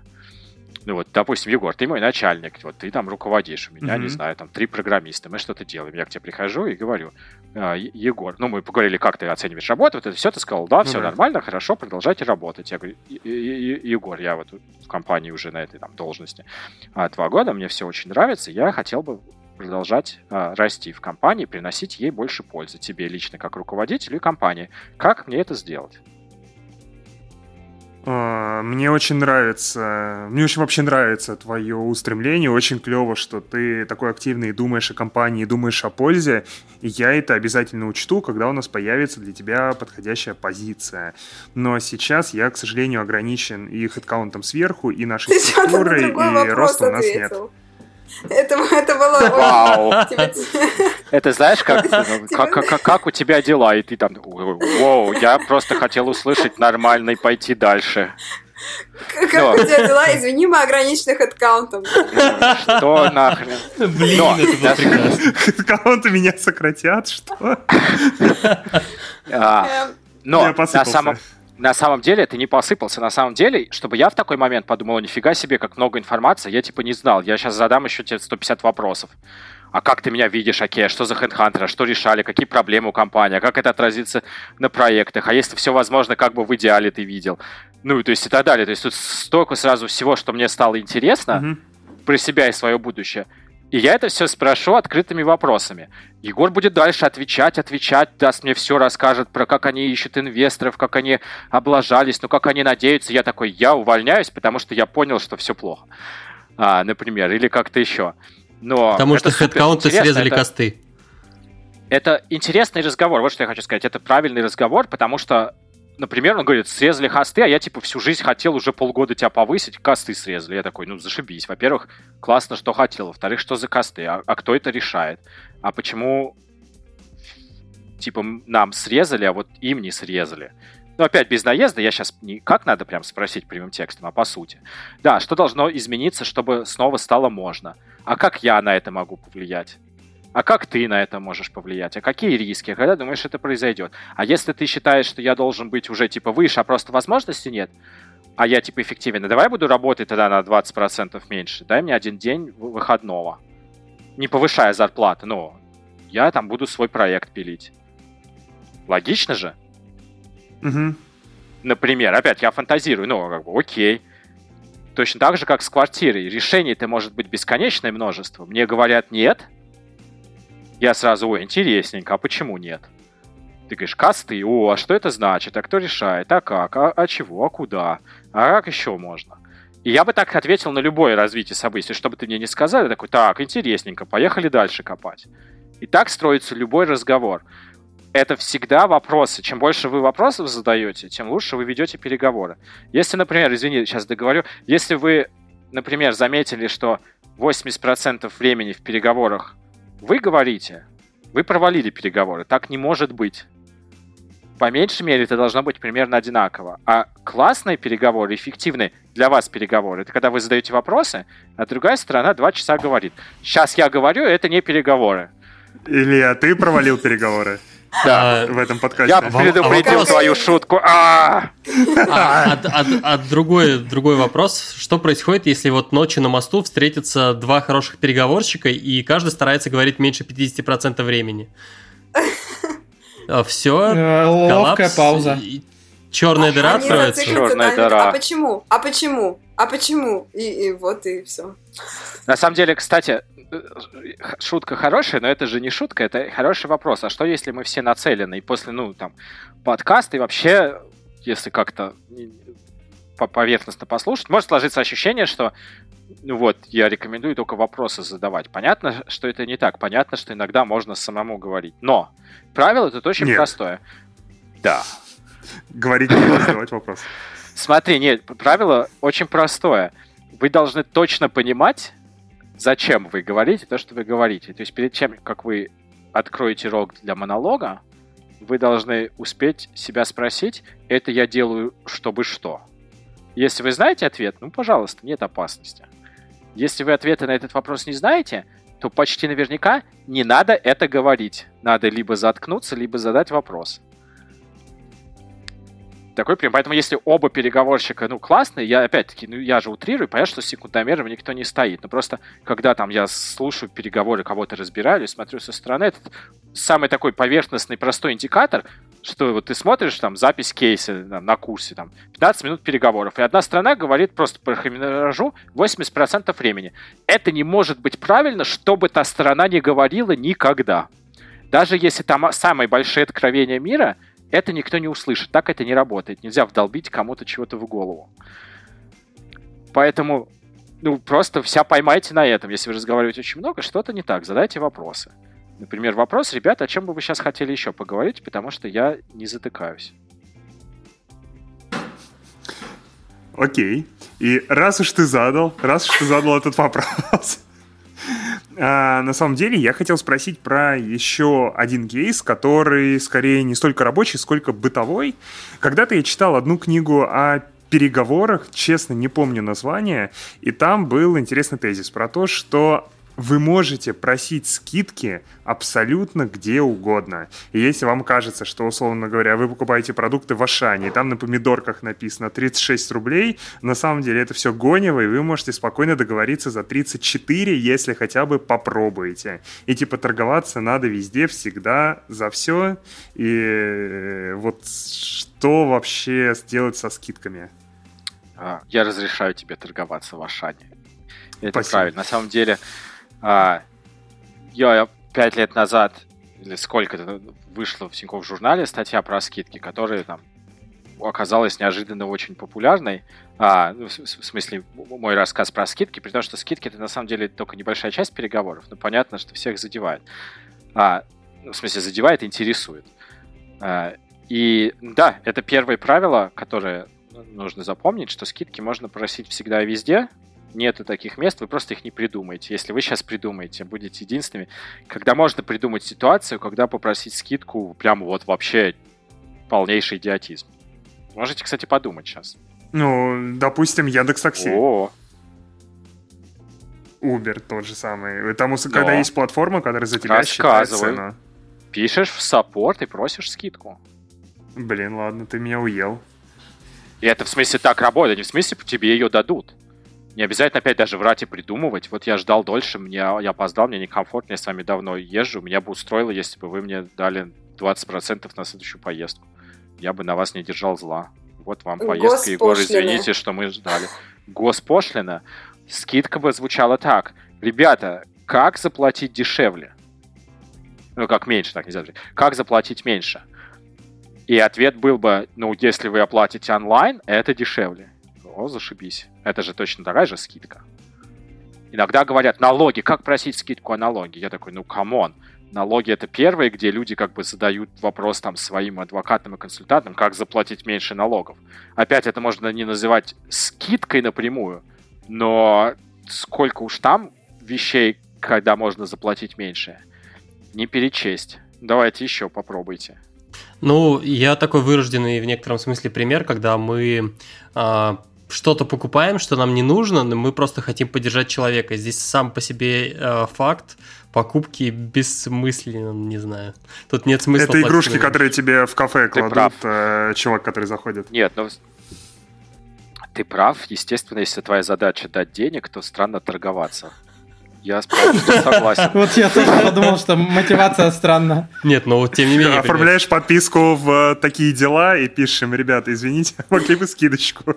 Ну, просто давайте будем честными, у Стаса сейчас была мотивация дать правильный ответ, а не дать скидку. Все так, Поэтому, да. Ну, у тебя же есть а, полная свобода Катя, заплатить. ты хорошая ученица.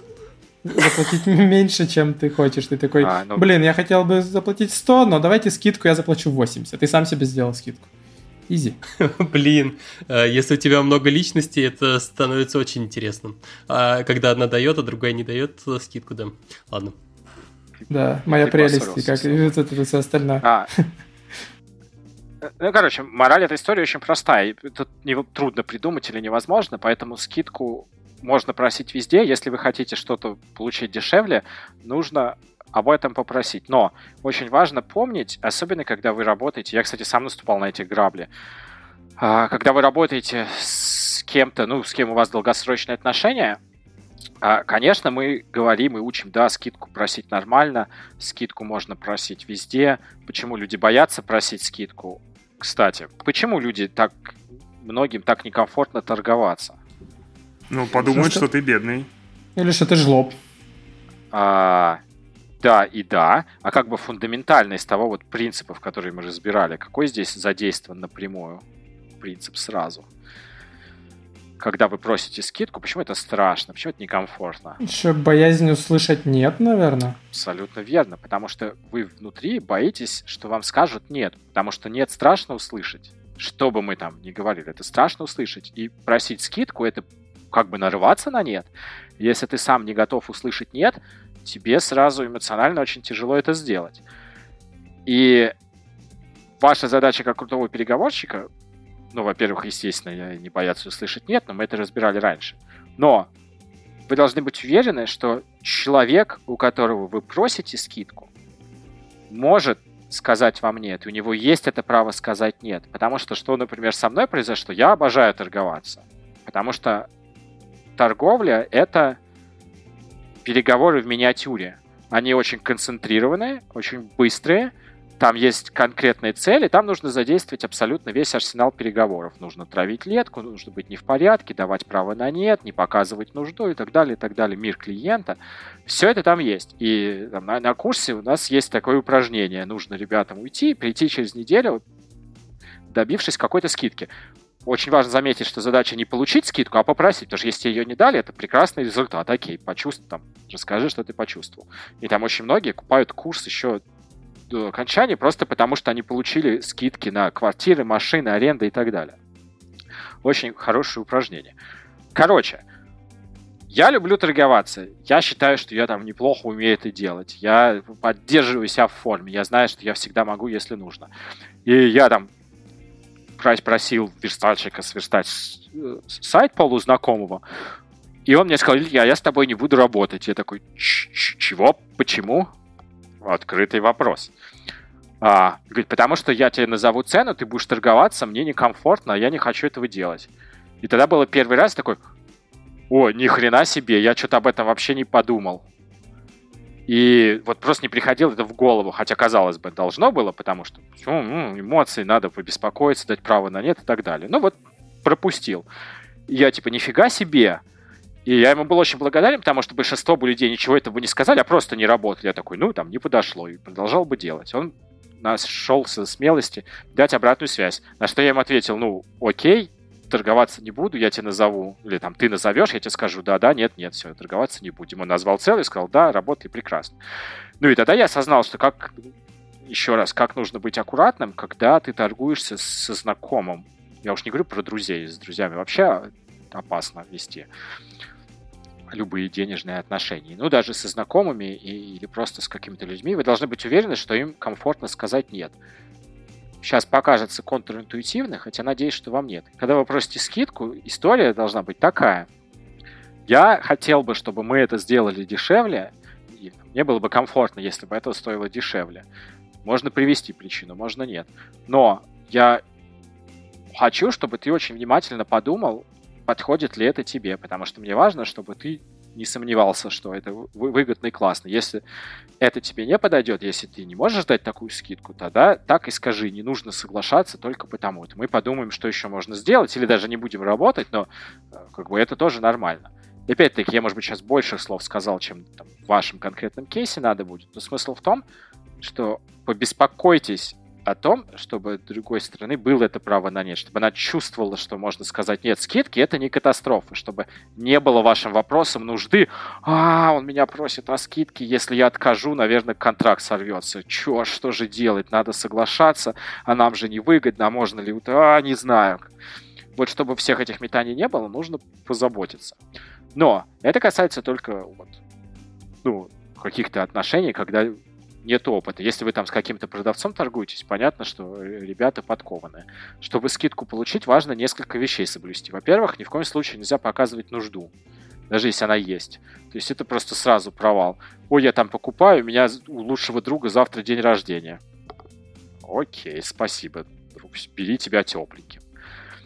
А обязательно нужно, наоборот, сделать вид, что, ну, типа, может да, может нет. Очень полезно дать почувствовать, что это не единственное предложение, что вы типа выбираете. Это фактически нужду у вашего оппонента вызвать, у продавца, чтобы он уже такой, ой-ой-ой, как это он выбирает, ой, как это он сейчас уйдет, ой, как это он может и не сегодня тогда купить, come on, а вот мы тебе тут еще скидочку. Представляю же, как я в Ашане перед продавщицей такой между тремя видами помидоров выбираю. Такой, ну, типа, мне не то, что мне были нужны бы эти помидоры, раз ты мне скидку не даешь. А, а там уже очередь еще собралась, а вы продолжаете разговаривать. Такой, ну, типа, так-то здесь и лента за углом есть. А, ну, кстати, хорошо, что ты напомнил. Смотрите, следующий принцип а, в торговле о том, что нужно вести разговор о скидке только с человеком, который принимает решение. Я, кстати, не говорю, что с кассиром нельзя, но просто кассир всегда принимает решение ограниченно. И если, ну, прямо реальные советы давать, то условно в Ашане, а, что сработает, это просто открытым вопросом а, поинтересоваться у кассира, как мне получить скидку. И там очень куча акций, часы, что угодно, что-нибудь да будет. Ой, а вы можете, а карту у вас есть клиента? Нет, а что сделать, чтобы ее вот купить на там такую-то сумму? А можно вот сейчас мне там не хватает? Ну там окей, или нет, нельзя. Или да, но у вас скидка со следующей покупки. Да, я понимаю, что таки, а можно вот по этой пробить? Ну да, можно. Почему? Ну вы попросили, а на самом деле всем похрен. Вот ваша скидка. Но если вы хотите цену помидоров там непосредственно обсудить, конечно, нужно, опять-таки, понятно, что в Ашане. Ясно, как это сделать? Ну, разговаривать с тем, кто принимает решение об этой цене, кто это устанавливает. И это общее правило. Бессмысленно разговаривать э, с секретарем, э, если секретарь не решает вопрос. Он просто блокатор.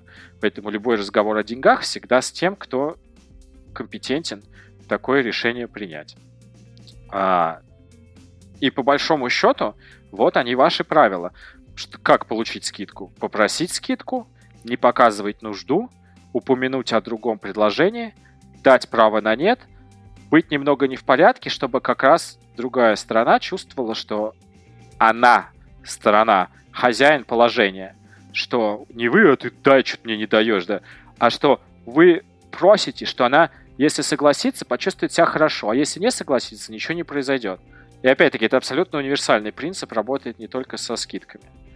И я, кстати, хочу вас всех, вот кто слушает, сейчас ну, время, с одной стороны, очень сложное а, из-за вируса, с другой стороны, хорошее, чтобы, например, пересмотреть арендную плату, которую вы платите, и провести такие переговоры. И поскольку, опять-таки, отношения у вас долгосрочные, обязательно нужно соблюсти всю гигиену отношений в переносном смысле, чтобы это не выглядело ультиматумом, чтобы это не выглядело наездом, чтобы у страны было право на нет, не врать, а пойти и поговорить со всеми вашими арендодателями, что, дорогой арендодатель, а, мне все очень нравится, и я хочу ну, задать тебе очень непростой вопрос. Если бы можно было не задавать, я бы не задавал. И я понимаю, что у нас договоры, контракты, я это уважаю.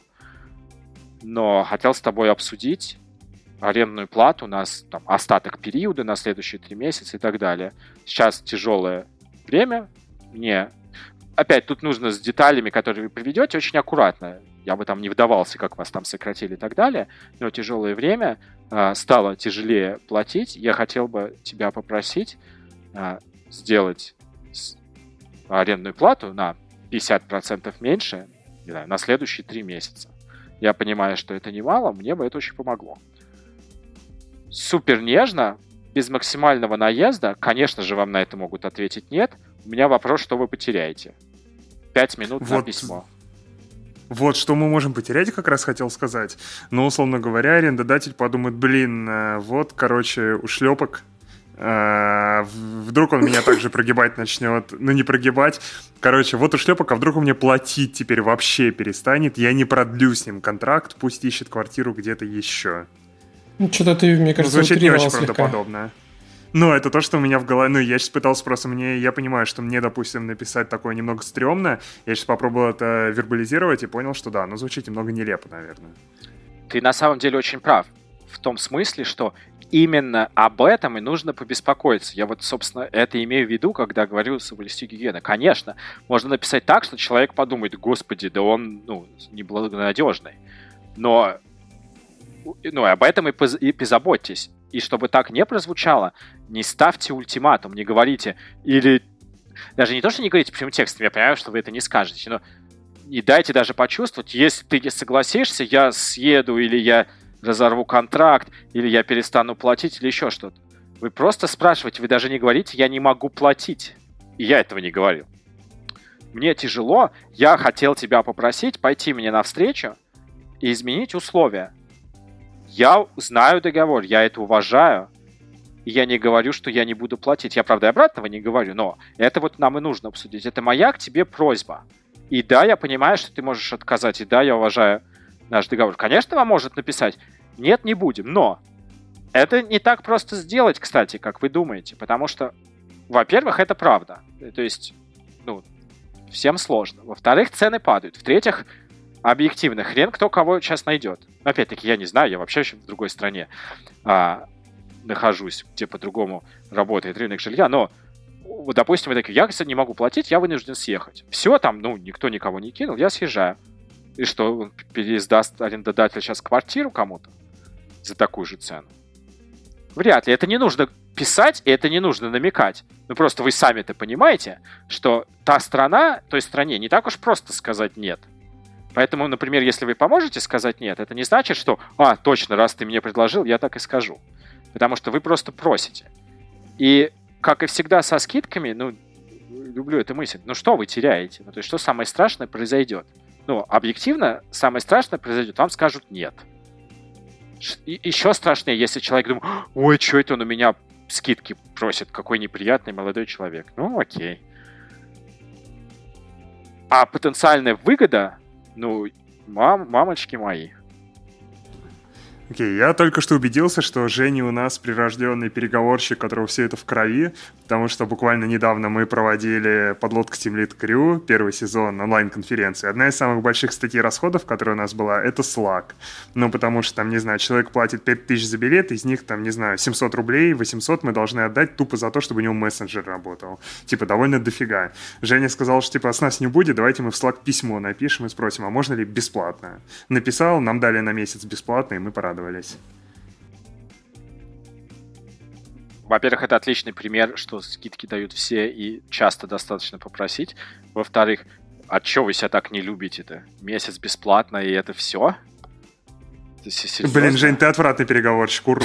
Нет, Женя прекрасный переговорщик. Я хочу мотивировать Женю не останавливаться на этом, а написать в Slack и сказать, что мы бы очень рады начать платить, но в следующие три месяца не сможем.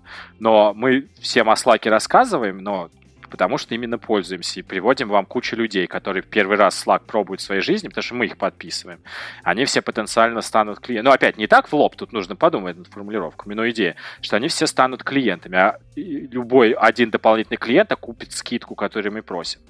И мы готовы платить через три месяца, начать. Но вот сейчас пока очень тяжело. Дайте нам еще, мы вообще не коммерческая организация. Ну или там, неважно. Придумайте. Ладно, я, я там попробовал чуть-чуть развить мысль, но уже получил первый нет, и там надо просто раскручивать. Отлично. Историю. Первый нет – это приглашение к диалогу. Вот они уже и торгуются. Ты спросил, почему я надеюсь жить после этого? Э, нет. Я знаю, что ты сегодня а вечером сделаешь. Так вот, вышла. У меня был такой быстрый вопрос э, Илье, не знаю, сколько корректна такая формулировка. Какую самую необычную скидку ты выбивал, получал? Самую необычную, я не знаю, как обычностью оперировать. Я могу вспомнить самую большую скидку, которую я получал. На... Мы снимали дом на лето на, на два месяца через Airbnb. И, ну, поскольку это в целом там две семьи, поскольку это была большая сумма, я там расчехлил весь свой автомат переговорческий. Вот, и в результате, ну, там, чуть ли не 50% скинешь, там в абсолютном выражении было абсолютно классно. Ну вот, я там, да, мы хотим, и вежливо, мы все понимаем, и сезон, а вот там другие, ну, короче, вот прям все, что мы обсуждали, а, вот, а, ну, еще там, когда квартиру снимаешь седан, то есть без скидки, это значит, я что-то про как это мне не дадут. Хотя бы брокер фи, ну, в смысле, то, что ты риэлтору платишь, там сам Бог велел. Вот, а прям так необычно, ну, не знаю, иногда ну, бывает, что я торгуюсь, потому что ну, мне кажется, что это правильно там и интересно, когда даже не так важно, а, сколько получить. И иногда бывает, кстати, короткую историю с нами. Однажды торговался чувак, там, когда я еще в Москве жил, на прошлой работе, а мы, я как бы, ну, знал все это, что скидку там я не даю, такой принцип, я не даю скидку и так далее. Его, короче, так долго, так убедительно торговался, и я с, с партнером был, мы в какой-то момент просто не выдержали и такие, чувак, ты победил, у нас закончились все аргументы, все, вот тебе скидка, пожалуйста, прекрати. Он так сказал, зашибись и заплатил полную стоимость. То есть чувак делал просто из спортивного интереса. Я потом такой подумал, а, вот оно как бывает. Странно, что там раньше а, я не увидел. А, не знаю, к чему я это вспомнил, если честно. А, Кать, на самом деле, три часа, я не знаю, как ответить на твой вопрос про необычность. Для меня все скидки в каком-то смысле обычные, потому что все готовы торговаться. А если не, нормально. Я, я думаю, я думаю, моя, я объясню, моя задача была мотивировать народ и как бы показать, что нет ничего невозможного. Мне кажется, история с MBA и, 50%. И... Давай, Егор. И меня ты только что мотивировала, поэтому, Илья, у меня к тебе есть на самом деле разговор, но я хочу сразу отметить, что то, что я тебя сейчас спрошу, никак не должно повлиять на отношения между нами. У тебя есть полное право отказаться, и мы сочтем это абсолютно нормальным. Но я буду себя чувствовать некомфортно, если не узнаю и буду ну, чувствовать себя, наверное, дураком. Поэтому смотри, мне кажется, что этим выпуском у нас довольно большая аудитория, и этим выпуском мы смогли познакомить с тобой довольно много людей, которые придут к тебе на курсы, придут к тебе вместе работать, что-то еще. И кажется, было бы довольно прикольно, если бы ты нам немного заплатил за это. Поэтому как ты думаешь, какая бы сумма могла здесь быть для тебя комфортной? Но напоминаю, что ты можешь сказать нет. Остроумно, Егор, и здорово. А, проблема в том, что... Манип... А, окей, отвечаю в роли. К сожалению, я, конечно же, я удивлен твоим предложением, честно тебе скажу, хотя оно, конечно же, имеет право, право на жизнь. А, скажу, почему удивлен, потому что я пребывал в полной уверенности, что это вы мне платите. Потому что вы меня позвали, вы меня уговаривали участвовать, и я согласился. И надеюсь, это будет интересно вашей аудитории. Очевидно, что мы с тобой вдвоем провалили переговоры перед подкастом, потому что выяснилось, что мы не одинаково друг друга понимаем. И это объективная проблема, очень большая. И нам, конечно же, с тобой нужно об этом поговорить спокойно а, и выяснить, как такое получилось и что мы будем делать. Потому что очевидно, что ты думал, что я тебе буду платить, а я думал, что ты мне будешь платить. И нам придется с тобой решить, как мы с этим поступим. Я надеюсь, что мы сможем выяснить. Э, неловкая пауза. Я бы на самом деле спросил, что, что думаешь? Эм, мне, мне очень нравится, что ты ответил. Я рад, что ты готов пойти ко мне навстречу и прийти к какому-то выгодному нам обоим а, решению. Ой, я, я придумал, давайте да. мы просто друг другу заплатим одинаково. Ну, я, кстати, тут хотел бы тебе сказать, что я не знаю, что получится в этих переговорах. То есть может так получиться, что мы не сможем прийти Спасибо. к какому-то решению. И ну, будем думать. Я заранее не знаю. Но мне бы не хотелось создавать какие-то ложные э, ожидания, что мы уже договорились. Окей, окей. Спасибо.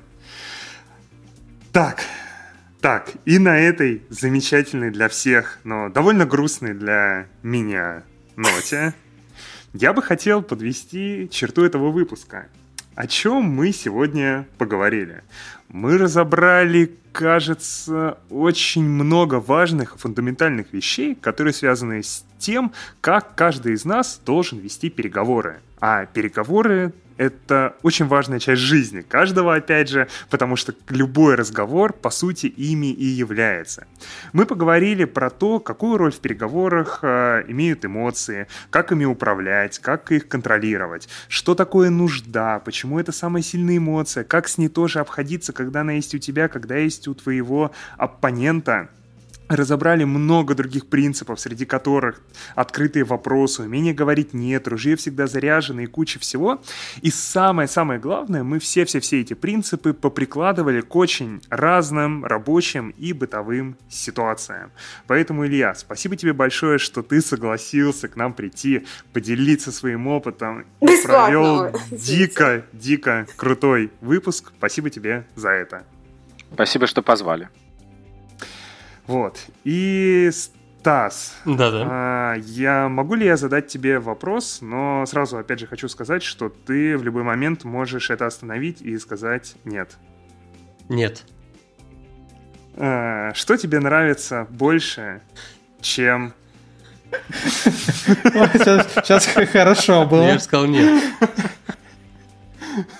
Не отклоняйся от сценария. Смотри, раз нет, значит нет. Мне с этим норм, у меня нет никакой нужды, поэтому, Катя, что тебе нравится больше? Катя, что тебе нравится больше, чем, а, чем участвовать в выпуске про переговоры? А, больше этого мне нравится не иметь возможности сказать нет в переговорах с тобой. А еще больше этого мне нравится, когда вы, дорогие слушатели, приходите к нам во все социальные сети, ставите лайки, ретвитите, рассказываете о нас большему количеству людей, не просите у нас скидку, когда приходите на Patreon, а поддерживаете нас от души. И самое-самое главное, и самое единственное, и наша опора, это когда вы слушаете наш подкаст. На этом все. Спасибо всем, что были с нами в этом выпуске. Всем пока. Пока-пока. Пока-пока.